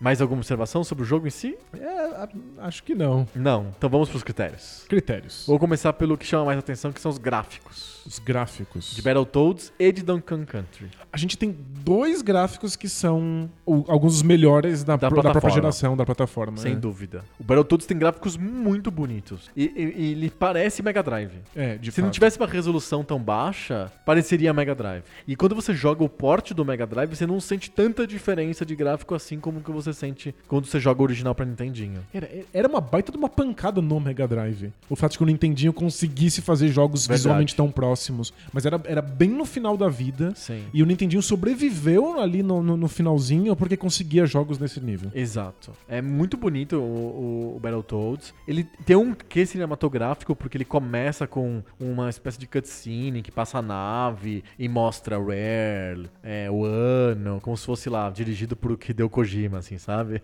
É ver- verdade, tem, tem, tem uma coisa autoral, assim, né? É, cinematográfica. Exato. é, é, e, e os gráficos da- dos, dos- Eles têm micro cutscenes que não são diferentes por cada, pra cada fase. São a mesma cutscene em toda a fase. Mas é- é- são bonitas. Tem o personagem falando, tem a Dark Queen. É, em geral era os dois batendo boca. É, a- é o T-Bird, né? O, o, o Mestre Splinter dos Battletoads e a Dark, a Dark Queen. É falando do tipo, agora sim, os sapos vão morrer, sabe? Umas bobagens assim. e aí o, o T-Bird fala, vamos lá, sapos, vamos lá. É muito, muito nada a ver o texto, mas o gráfico é bonito, é interessante. É um, é um dos jogos com os gráficos mais agradáveis e interessantes da história dos videogames. É o Battletoads. E o Donkey Kong é um- esse gráfico 3D colocado dentro de um Super Nintendo, numa jogabilidade 2D. O que é su- super difícil de fazer, super bonito. é bem bonito. É, esteticamente não te agrada. É, é isso que eu ia falar, direção de arte. E é, e- e eu, não, eu não sou muito fã do character design. Eu não gosto da ideia do macaco de gravata. Ah, e do filho do macaco de gravata. é, do, do, Que aparece no 2, né? do, am- do ambiente de selva e, e- é, essas coisas. É, eu não me atraio muito pra ideia de estar numa selva mesmo. Eu, eu gosto mais do, do de como os gráficos do Battletoads vendem Entregam um o ambiente, o ambiente. de, de sci-fi esquisito. E- Eu É um sei- space opera cyberpunk, sessão da tarde com elementos infantis. É, te- tem um pé no brega. É, é mas- muito brega. Mas eu, eu, eu acho que faz tão bem. Eu gosto tanto dos inimigos. Eu gosto tanto de como, de como esses personagens são Os construídos. ratões É. e tal. É que é um. Lembrando, né? é, já entrando na categoria storytelling, o Battletoads é um rip-off do- das Tartarugas Ninja. Então eles falaram assim: como que a gente pode fazer uma Tartaruga Ninja diferente? Que não seja igualzinha a Tartaruga Ninja? É no Ah, espaço. É no espaço, não é em Nova York. É no espaço. Ah, beleza, então. e aí eles mandam ver numa estética meio heavy metal espacial, que eu chamo. Que é o ra- sapão, ele tem um espeto no, na roupa, um cinto de couro, sabe? Como se fosse um motoqueiro, só que ele é um sapo espacial. então ele tem essa estética heavy metal espacial muito en- engraçada, discernível. É, uma, tem uma... Eu chamo isso de viço. Ele tem um espírito. Perfeito. O Donkey Kong me escapa esse espírito. Ele parece blend, parece sem graça. Pra mim também, mas eu acho que são gráficos extremamente icônicos e acho que são a, a- a maior conquista técnica de todo o Super Nintendo. É, sem dúvida. Ma- É, é ele, e o- é isso e o Mode 7. Então, Eu acho os gráficos ma- do, do Donkey Kong mais impressionantes do que o do Battletoads. Soul. Mas em direção de arte, eu acho o Battletoads mais engraçado, mais, mais cheio de espírito, mais coerente. Eu gosto mais do Battletoads. Eu votaria no Battletoads. Eu, eu gosto mais também, mas fica esse, esse asterisco de que o. Tecnicamente. Tecnicamente, o, o que foi feito no Donkey Kong e no Super Nintendo é mais, é mais absurdo. Então, Battletoads? Battletoads. Battletoads leva o primeiro, então. Battletoads 1 a 0 Boa. Vamos pro storytelling, já que a gente falou de storytelling já nos, na parte de gráficos. Perfeito. Storytelling do Donkey Kong. É, tem uma história lá. Sequestraram o filho do Donkey Kong, o Donkey Kong Jr. É É, isso? isso? Eu não sei. Eu não, não saberia dizer Diddy também. Kong, né? É, eu acho que eu vou mais pra, pra, pro lado de que existe um mundo de jogo. E É um mundo meio África, selva, com. com elementos de, Ele- de fábricas e É, tem uma e coisa umas meio assim. tecnologias. E tem o fato de que esses animais antropomorfos aparecem o tempo inteiro, e você tem ajuda de vários Aham. deles, e os inimigos são, são, são interessantes. É coerente esse mundo do Donkey Kong Country? É coerente, cri- cria um mundo gigante e é feito pra que você explore ele a, a- a fundo. Aham. Então você pode voltar em todas as fases que você já jogou pra fazer ela 100%. As fases são todas interligadas, elas são tematicamente linkadas. É, você salva usando um personagem, então você interage com o personagem pra fa- pra fazer o save. É, é- é um mundo bem feito e muito coerente. E acho que é, é- é essa a história que o jogo conta. Legal. E do, do Battletoads é isso que eu comentei agora. É, eles tentaram copiar a Tartaruga Ninja, só que diferente, então põe no espaço. E aí eles no espaço eles optaram, em vez de fazer um space opera, uma coisa grandiosa, ou que tem um quê de Senado Romano ou de Grécia Antiga, que é o Star Wars, né? É verdade, é verdade. Que é uma coisa meio engraçada, né? Que é tipo espaço, só que não é tecnológico, é antigo, né? É um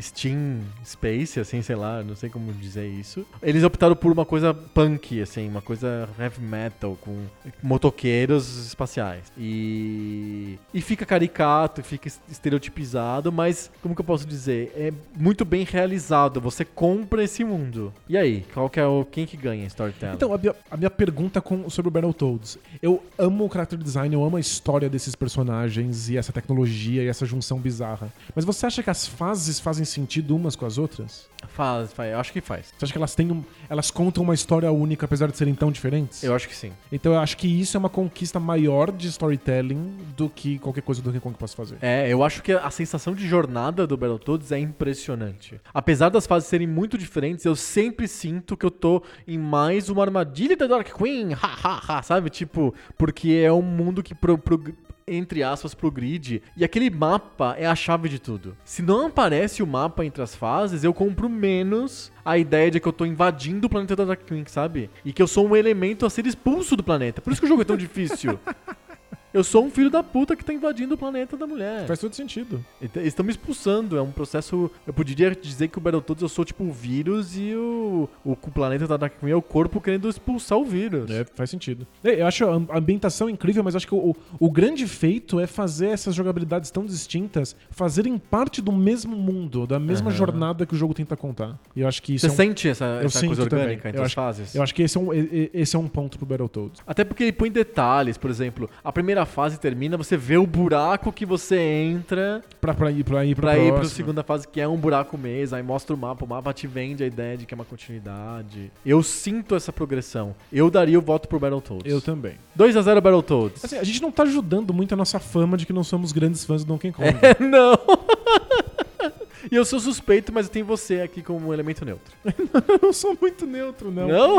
É, é um jogo que eu deveria ter jogado muito mais do que eu joguei. Então, eu, eu hum, acabo falando do Donkey Kong através de, de experiências que são mais experiências infantis do que uma visão mais, mais, Perfeito. É. mais atual e crítica. Aham. Agora vamos. pa- Aqui o bicho vai pegar. A gente vai falar de música. A gente tá falando do mesmo O compositor. mesmo compositor. Muito bonitinho. David Wise é um baita compositor de videogames. Es- Eu quero muito que eles contratem ele de novo pra, pro esse revival. Ele tá vivo, hein? Sim. eu não sei se ele tá ativo, mas eu até acredito que sim. Mas ele é obviamente vivo. E o estilo dele é. Ele é, ele é daqueles caras um pouco igual ao Yuzo Koshiro. Que faz um monte de coisa diferente. Um monte é de coisa isso? diferente. O- No Battletoads, isso fica muito explícito, porque ele. Não sei se isso é proposital, se foi acidental, se ele fez um- com uma certa distância uma coisa da outra, mas tem. o- a música tema é o- a venda do heavy metal espacial. Uhum. E todas as outras músicas do jogo inteiro são, como que eu posso dizer assim, mais próximas de um new age espacial, eh, industrial, minimalista. Não parece com o heavy metal espacial do, do da primeira da tela de abertura, sabe? Assim como o mundo, o, o jogo muda de, de fase E de regras. de né? regra o tempo inteiro. A música também. A né? música mudou só no começo. A muda, música com- mudou na, da tela inicial pro resto do jogo. O resto do jogo é uma música industrial, uma música eletrônica, é, futurista, sei lá, minimalista. E a primeira, a primeira tela, a tela que aparece lá o nome Battletoads, é um heavy metal. Por que será? Não sei. Será que vende? O heavy metal vende melhor o jogo logo Eu de acho cara? que sim. Lembrando que eles tentaram fazer um videogame, um videogame, um desenho animado dos Battletoads, e aí era uma música de praia e não sei o que e tal, e usava um pouco um, como se fosse dos anos 50. Sim, era uma coisa meio surfing USA, assim. Isso, eles, eu acho que tinha isso um pouco na cabeça da Rare, porque como que a Dark Queen captura o Pimple e a Princesa Angélica? Os dois estão passeando de carro, um carro espacial que voa, e aí ele, é uma nave grande engole aquele carro. Esse carro parece um carro, um Cadillac dos anos 50. É, bem Cadillac mesmo, né? Eles tentam, eles acho que eles estavam na cabeça, e isso perdeu-se durante a produção do jogo, que o jogo devia ser uma brincadeira um pouco com os anos 50, como se fosse os anos 50 no espaço. Gente, isso desapareceu por completo. Desapareceu completamente. Tem traços disso na abertura, e olha lá. Exato. Então eu acho que tá, tem um certo problema de coerência da direção de arte de, e a música s- talvez fique incoerente por causa disso. Porém, a música das fases é incrível. Eu acho que é uma das melhores coisas que o videogame já apresentou pra gente. em É termos de música. maravilhosa. E é, É e é- é muito- surpreendente, é uma melhor que a outra. Assim. É uma melhor que a absurdo. outra. E muitos jogos de Nintendinho tinham três músicas que ficavam alternando. O cara fez música, 12 músicas. Tem É uma, uma pra cada música pra fase, cada fase. Todas muito diferentes. Todas bem diferentes, elas não são grandes, elas são loops relativamente pequenos, mas muito inteligentes, muito interessantes, com, com clímaxes. É é muito boa. A música do David Wise pro Battletoads é uma das minhas favoritas de todos os tempos. A música do David Wise pro Duncan Country é muito boa também. Só que ela, ela lida com outras, outro jeito, com outro estilo. Ela, ela tenta fazer uma coisa meio new age, assim, sabe? Som da floresta, natureza, água. E ela fica variando entre isso e a releitura da música original do Donkey Kong do arcade da, da Nintendo do começo dos anos 80. Ah, é? ele trabalha com o tema original. Isso, aquela musiquinha do Donkey Kong que tá na minha cabeça, mas que eu não vou cantar. Por que não? Você nunca canta essas coisas? Não, não, hoje não. Hoje não. Hoje não, é Fábio. tipo gonorreia. Hoje não. Hoje não. Hoje não. Hoje sim. Hoje sim, você vai cantar então do Donkey Kong. Não. Tem a música do Donkey Kong que, inclusive, quando você põe o cartucho do Donkey Kong Country, ele toca a música do Donkey Kong original e depois ele refaz a música do Donkey Kong original com, com toda a sofisticação nova do Super Nintendo. Legal. E aí as fases são assim, fase da água, tem uma música bem bonita, fase do do fogo, da floresta, tem cheio de barulhinhos, lembra um pouco Pinball Fantasies no jeito da- do som da música. Eu gosto bastante também, mas eu acho do Battletoads mais forte, mais interessante, mais adulta. Então, acho que é é mais um desses casos que tecnicamente, tá, p- pelo menos na tecnologia, parece que a do Donkey Kong é mais impressionante. Por É, estar fazendo. Mas o o David Wise, ele, ele, ele é daqueles compositores de música videogame que usam o bit- o chiptune a favor deles. Então, assim como o, sei lá, o Robbie Hubbard na época do Commodore 64, o Tim e o Jeff Fallen do, da LGN, lá do Silver Surfer, por exemplo. Pensa a música do Silver Surfer transposta do chiptune pra um, um meio mais sofisticado. A chance de estragar a música é enorme, Você tem porque ela razão. foi pensada pro chiptune. A música do Battletoads é, é desse jeito. Quando eles transpõem a música pra MIDI no jogo do Mega Drive, ela perde força. Ela parece uma música esquisita com muita coisa ali. Tem um, a- a secura da música do Battletoads é uma das graças da, da música. É uma música severa, assim, sabe? É uma música seca, poucos elementos. É, E no eu- Donkey Kong Country É é, ao um monte- contrário. é um monte de elementos. é muitos muita elementos, ela coisa, tem é. cheio de vício, a música não é seca, é uma música fluida, assim. Eu voto na música do Battletoads. Então, eu, eu vou também, até porque eu lembro muito mais da música do Battletoads, a música do Donkey Kong Country me marcou muito menos, mas acho que é, é como os gráficos. Pode ser melhor a do Nintendinho, mas é, é- é tecno- tecnicamente, tecno- tecnologicamente mais impressionante no Super Nintendo. é muito impressionante mesmo como que ele faz naquela música, né? É, É co- É, é uma técnica muito, muito interessante. se a gente vai voltar no Battletoads, então são 3x0 pro Battletoads, já tá né? 3x0 pro Battletoads. O Battletoads já ganhou. Quem diria? Nossa, que surpresa! Surpreendente, o Battletoads ganhou! Ai, coitado do King Kong. Eu eu não sei se ele merecia um confronto melhor. Ou Contra- se tá, ou, ou é se- justo isso. Ou se, se o Donkey, Donkey Kong, Donkey Kong Country merecia uma dupla de apresentadores melhor no, no podcast. Eu não Tem sei que- qual eles, têm- deles. eles não tem que refazer o Battletoads, tem que refazer o Poco Pixel contra as pessoas. Exatamente. Vamos pro critério jogabilidade. Jogabilidade. A gente acabou de falar longamente da jogabilidade do Battletoads, tem que falar do Donkey Kong agora. Então, o Donkey Kong é uma jogabilidade incrível, porque coloca maneiras diferentes de vencer inimigos diferentes nas fases. E as fases têm muitos segredos, você tem que quebrar paredes e, e destruir lugares específicos pra entrar nas fases bônus. E cada eh, animal que vem pra ajudar você na fase tem uma habilidade Sim. distinta que você tem que usar de uma maneira distinta contra inimigos diferentes. Então tem bastante variedade se você pensar que é um- é um- no fundo ele é simplesmente um jogo de plataforma. É- é- eu acho im- impressionante. Mas é que eu não consigo imaginar muitos jogos, talvez nenhum da lista que vença Battletoads. Em jogabilidade, né? Porque são muitas jogabilidades São- diferentes. 12 E jogabilidades não é só que elas são diferentes. diferentes, elas são completamente diferentes e todas elas são magistralmente bem feitas. É verdade. Assim, todos falam, ai, o Battletoads é um jogo muito difícil. A gente rejogando, a gente percebe que não é verdade. Não é mesmo. Não é um jogo muito difícil, um jogo quebrado, um jogo que te pune. Não, é não, só não. quer que você faça perfeito, é só isso. É um jogo que você precisa jogar muitas vezes. É. É, só isso. É só memória muscular, decorar, entender as regras, entender a física. Exato. E não tem nada errado, não é que nem o Bart versus The Space Mutants, que é difícil porque o Bart pula que nem um debiloide. né? Ele, você fala sempre que a margem passou manteiga nele, né? É muito, ele é muito amanteigado. é. Porque ele escorrega, ele não, é, os pulos são super imprecisos.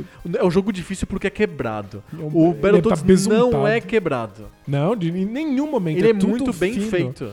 A física, o peso do personagem, tudo. O, o, o que o Donkey Kong também é. O peso do personagem, a pesado. resposta dos É um botões. peso pesado. É, Porque ele é um gorila. Mas é gostoso de, de- de- É fácil entender qual é a física. É legal ver o que ela propõe. Mas é que o, Dun- o, o Battletoads pega isso e de repente coloca numa jogabilidade distinta. Eu já entendi a física, eu tô sob controle, mas agora você vai fazer outra coisa diferente usando essa mesma física. É, é um exercício de imaginação em jogabilidade que é impressionante. É tipo, eu daria o ponto para Battletoads em cima de qualquer outra coisa. Eu também, eu também. Provavelmente até que Shenmue. É, acho que sim. É, Shenmue é sobre outras coisas. É, e tem muitas jogabilidades diferentes no Shenmue também. Mas hoje, eu não sei como é que foi quando a gente fez esse, combo, esse combate, mas acho que Não, hoje, não. hoje eu daria pro Battletoads. É, eu- eu- se, eu não, se eu não me engano, eu vou, eu vou até depois pesquisar. Foi 3x2 pro Shenmue e o, She- o Battletoads ganhou em gráficos e jogabilidade. Perdeu Legal. nos outros critérios todos. Boa. Acho que é isso, não me lembro agora. Deve ter gato música. Então foi o contrário. Então o Battletoads ganhou gráficos e música e o Shenmue ganhou jogabilidade, storytelling e legado. É, acho que é isso, é, você tem razão. Mas hoje eu daria pro Battletoads jogabilidade. Ah, é? Acho que sim. Então que você acabou de dizer que o Battletoads tinha ganhado do Shenmue, então, no primeiro season final do Poco Pixel. Mas tá, tá na pedra, não, não dá mais pra mudar. Ah, então é o campeão moral. Porque o Shenmue também tem muitas, muitas jogabilidades diferentes. Sim. Mas é, o- o exercício do Battletoads de repensar jogos novos a cada fase é uma coisa muito impressionante. É, é endoidecedor. Como que eles fizeram isso? É, é ponto pro Battletoads. Battletoads, mais um ponto, 4 a 0 4 a 0 Virou passeio, amigo! Vamos ver se ele faz um pontinho de legado? Vamos lá, legado. E aí, qual que é o jogo que deu mais descendência? Difícil falar, porque na verdade nenhum dos dois gerou descendência. É, o- acho que o modelo de plataforma do Donkey Kong não, não virou muita coisa. É, virou muitos Donkey Kongs. É, tem um monte de Donkey Kongs, né? Tem até, vários. até hoje, tá? tem um recém-lançado Exato, usando, do Switch, né? usando as mesmas ideias e que. É o mesmo jogo, na verdade, é o- acho que é o 2 ou 3 refeito para o Switch. É o Tro- Tropical Freeze, né? E que também é muito difícil e também tem muitos segredos e que é um baita jogo. As pessoas ainda querem mais disso. Eu acho que o o Battletoads virou um clássico cult, baseado naquela, na- no, no pouco que as pessoas podiam ver. Eu, eu não acho que deixou legado porque ninguém viu o jogo. É. Porque o jogo não era acessível. Ele, as pessoas batiam naquela. Literalmente batiam na parede, que era a parede da fase do jet ski. Sim. a parede era real. Não era uma Exato. parede conceitual, era uma parede real. É, as pessoas não passaram disso. Então, o jogo virou cult por ser muito difícil e por ter as três primeiras fases legais, mas ninguém viu como, como aquelas jogabilidades diferentes poderiam ter se tornado novos jogos e ninguém se inspirou nisso pra fazer outras coisas. É Verdade, ninguém fez no, no jogo da cobrinha. Nem o pessoal da Rare, quando foi fazer as continuações, pegou a primeira fase lá e fez tudo, fez vários jogos baseados na primeira fase. Pois é, ninguém fez outras fases baseadas na- na- nas fases de, de veículos que são tão legais, que tem jogabilidades interessantes. A fase de, de corrida de QTE. É que é muito legal. É, Endoidecedor aquilo. não tem legado. Talvez tenha um legado cultural pelo apreço de jogos difíceis, mas eu acho que é o contrário. Eu acho que a- o apreço por jogos difíceis recuperou o Battletoads. Ele não criou uma É verdade. descendência, ele foi recuperado por uma mudança de sensibilidades. É um jogo muito esquecido, na verdade. Eu com acho. um cult, cult following específico. É que nem Shenmue, de alguma maneira. Exatamente. Mas eu acho o Shenmue extrema, muito mais in- Influente. influente do que o Battletoads. Ah, eu também. Eu acho que é, O Battletoads, ele tá num- em gêneros mortos. Ele tá em, battle- em beaten up, ele tá em plataforma. É, bi- ah, um pouquinho em Shooter Up, que não é um gênero morto, mas é um gênero mais de nicho. É difícil de dizer le- muito, muito legado do, do Battletoads. É, mas é que eu acho que o Battletoads é bom o suficiente pra. Ninguém nunca Ele deixou é, o jogo final, morrer. ele é final de, de, de console. É, mas ele é final de console propondo coisas que o próximo console não fez, o que é, É. tipo, muito absurdo. Mas ninguém nunca deixou o jogo morrer, ele existe, as pessoas sabem que ele existe, é, ele vai ser recuperado, vamos ver se um novo Até porque as jogo pessoas ajuda. ficam ligando pra GameStop perguntando se tem Battletoads. Né? Exatamente. mas é, A, a própria GameStop fez essa piada no Twitter. eles falaram... né, Falaram, olha, vocês podem ligar pra gente agora, né? Que vai ter o Battletoads. Mas acho que de- não influenciou de fato. Tem um- algum impacto na cultura, mas não influenciou de fato outros jogos. E eu acho que o, o Donkey Kong Country pelo menos manteve esse modelo de jogo vivo e influenciou outros jogos na mesma linha, que são, na pior das hipóteses, ele, ele próprio, nas suas continuações. Mas aqui não tem tantas continuações assim. Ah, tem três só no, no Super Tem Nintendo. três. é, são três jogos no Super Nintendo. Teve. eh, Nas outras consoles da Nintendo tiveram jogos do Donkey Teve um, de Kong? me- um no 64, mas. Ah, é ele verdade, manteve- tem o do 64. Mas ele, mant- ele, ele é totalmente 3D, ele passa pela mesma repaginada que o Mario. Aham. mas mantém alguns elementos de segredos e de usar no- o- vários personagens. A gente esqueceu disso, né? Dá pra usar outros personagens Sim. no Donkey Kong. É... Eu, Você pode usar o Diddy Kong, que é o filho do Donkey Kong, no primeiro. Aí acho que no segundo você pode usar. é, o- é, você pode usar o Diddy Kong e a namorada do Diddy Kong, ou prima, ou irmã, sei lá. É, cada um faz ó. algumas coisas diferentes, assim, tem é. pesos diferentes e tal. É, eu, eu voto no Donkey Kong pro legado simplesmente É? porque s- eu- eu acho que ele. man- a franquia é um legado. O personagem É, tem ficou razão. muito icônico. É, eu acho que a os jogos joga- continuam saindo. É, eu acho isso. O- De alguma maneira, os dois não são gran- jogos que tiveram grande influência na história dos videogames. É, o jogo da, da- o, o primeiro jogo, o Battletoads, ele, ele s- estoura assim, o limite da, da tecnologia, mas ninguém segue ele. E nas coisas que ele faz de jogabilidade também ninguém segue. O já o Donkey Kong ele explode a questão de tecnologia, mas a tecnologia vai para um outro, outro caminho completamente diferente. Quando ele, todo mundo vai presta- prestar atenção no Donkey Kong e fala que legal, ele é um 3D que não é 3D. Aí, Quando de já repente, tem um monte surge É. de o jogos 3D, 3D, mesmo, né? Então ele acaba meio que perdido nisso. Só que o, a- o lance é que o Donkey Kong Country gerou pra gente um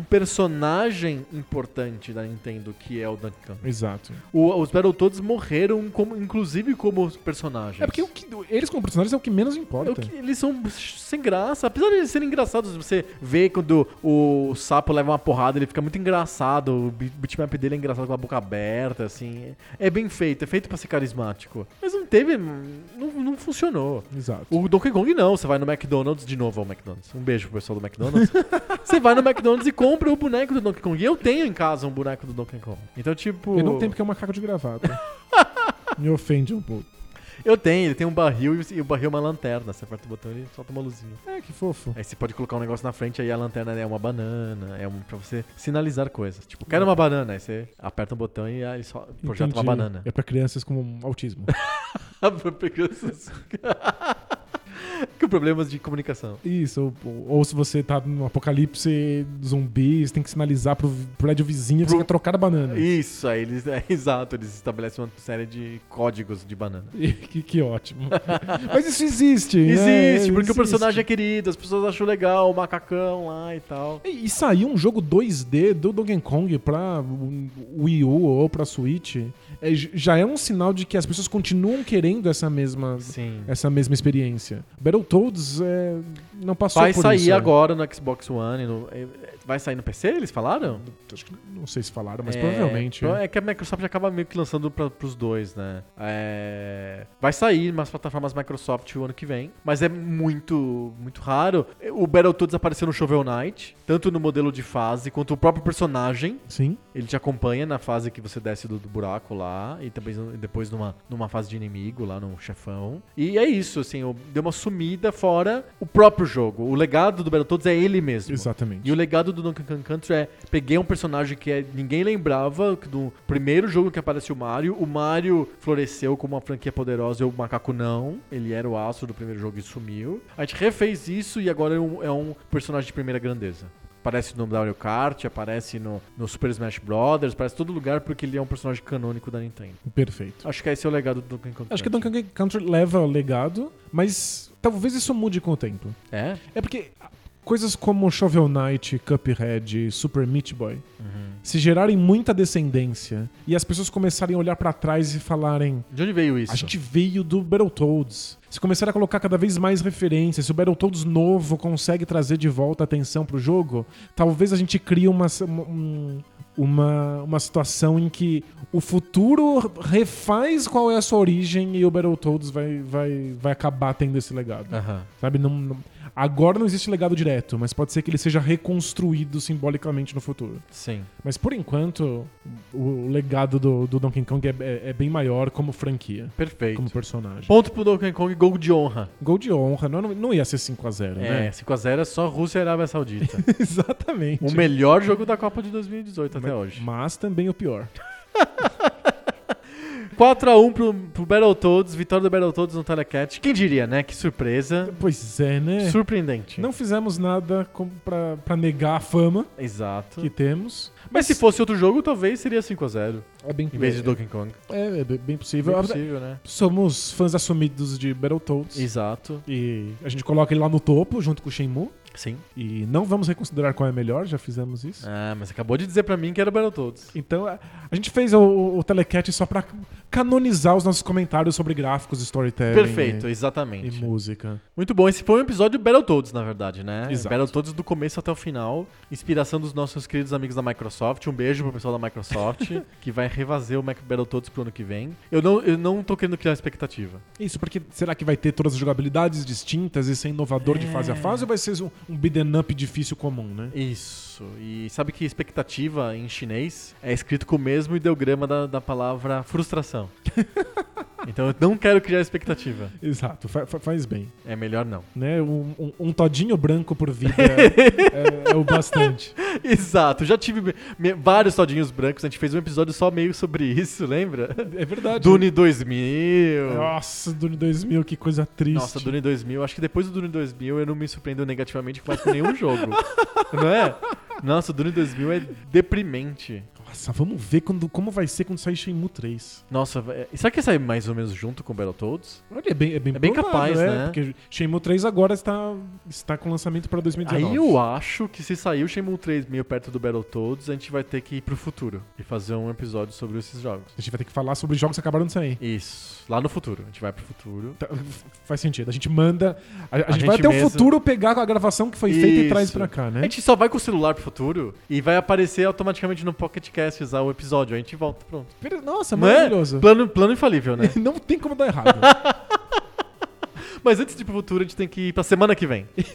Boa. Porque na semana que vem a gente volta com mais papo novo. Sobre o videogame velho. Valeu! Tchau.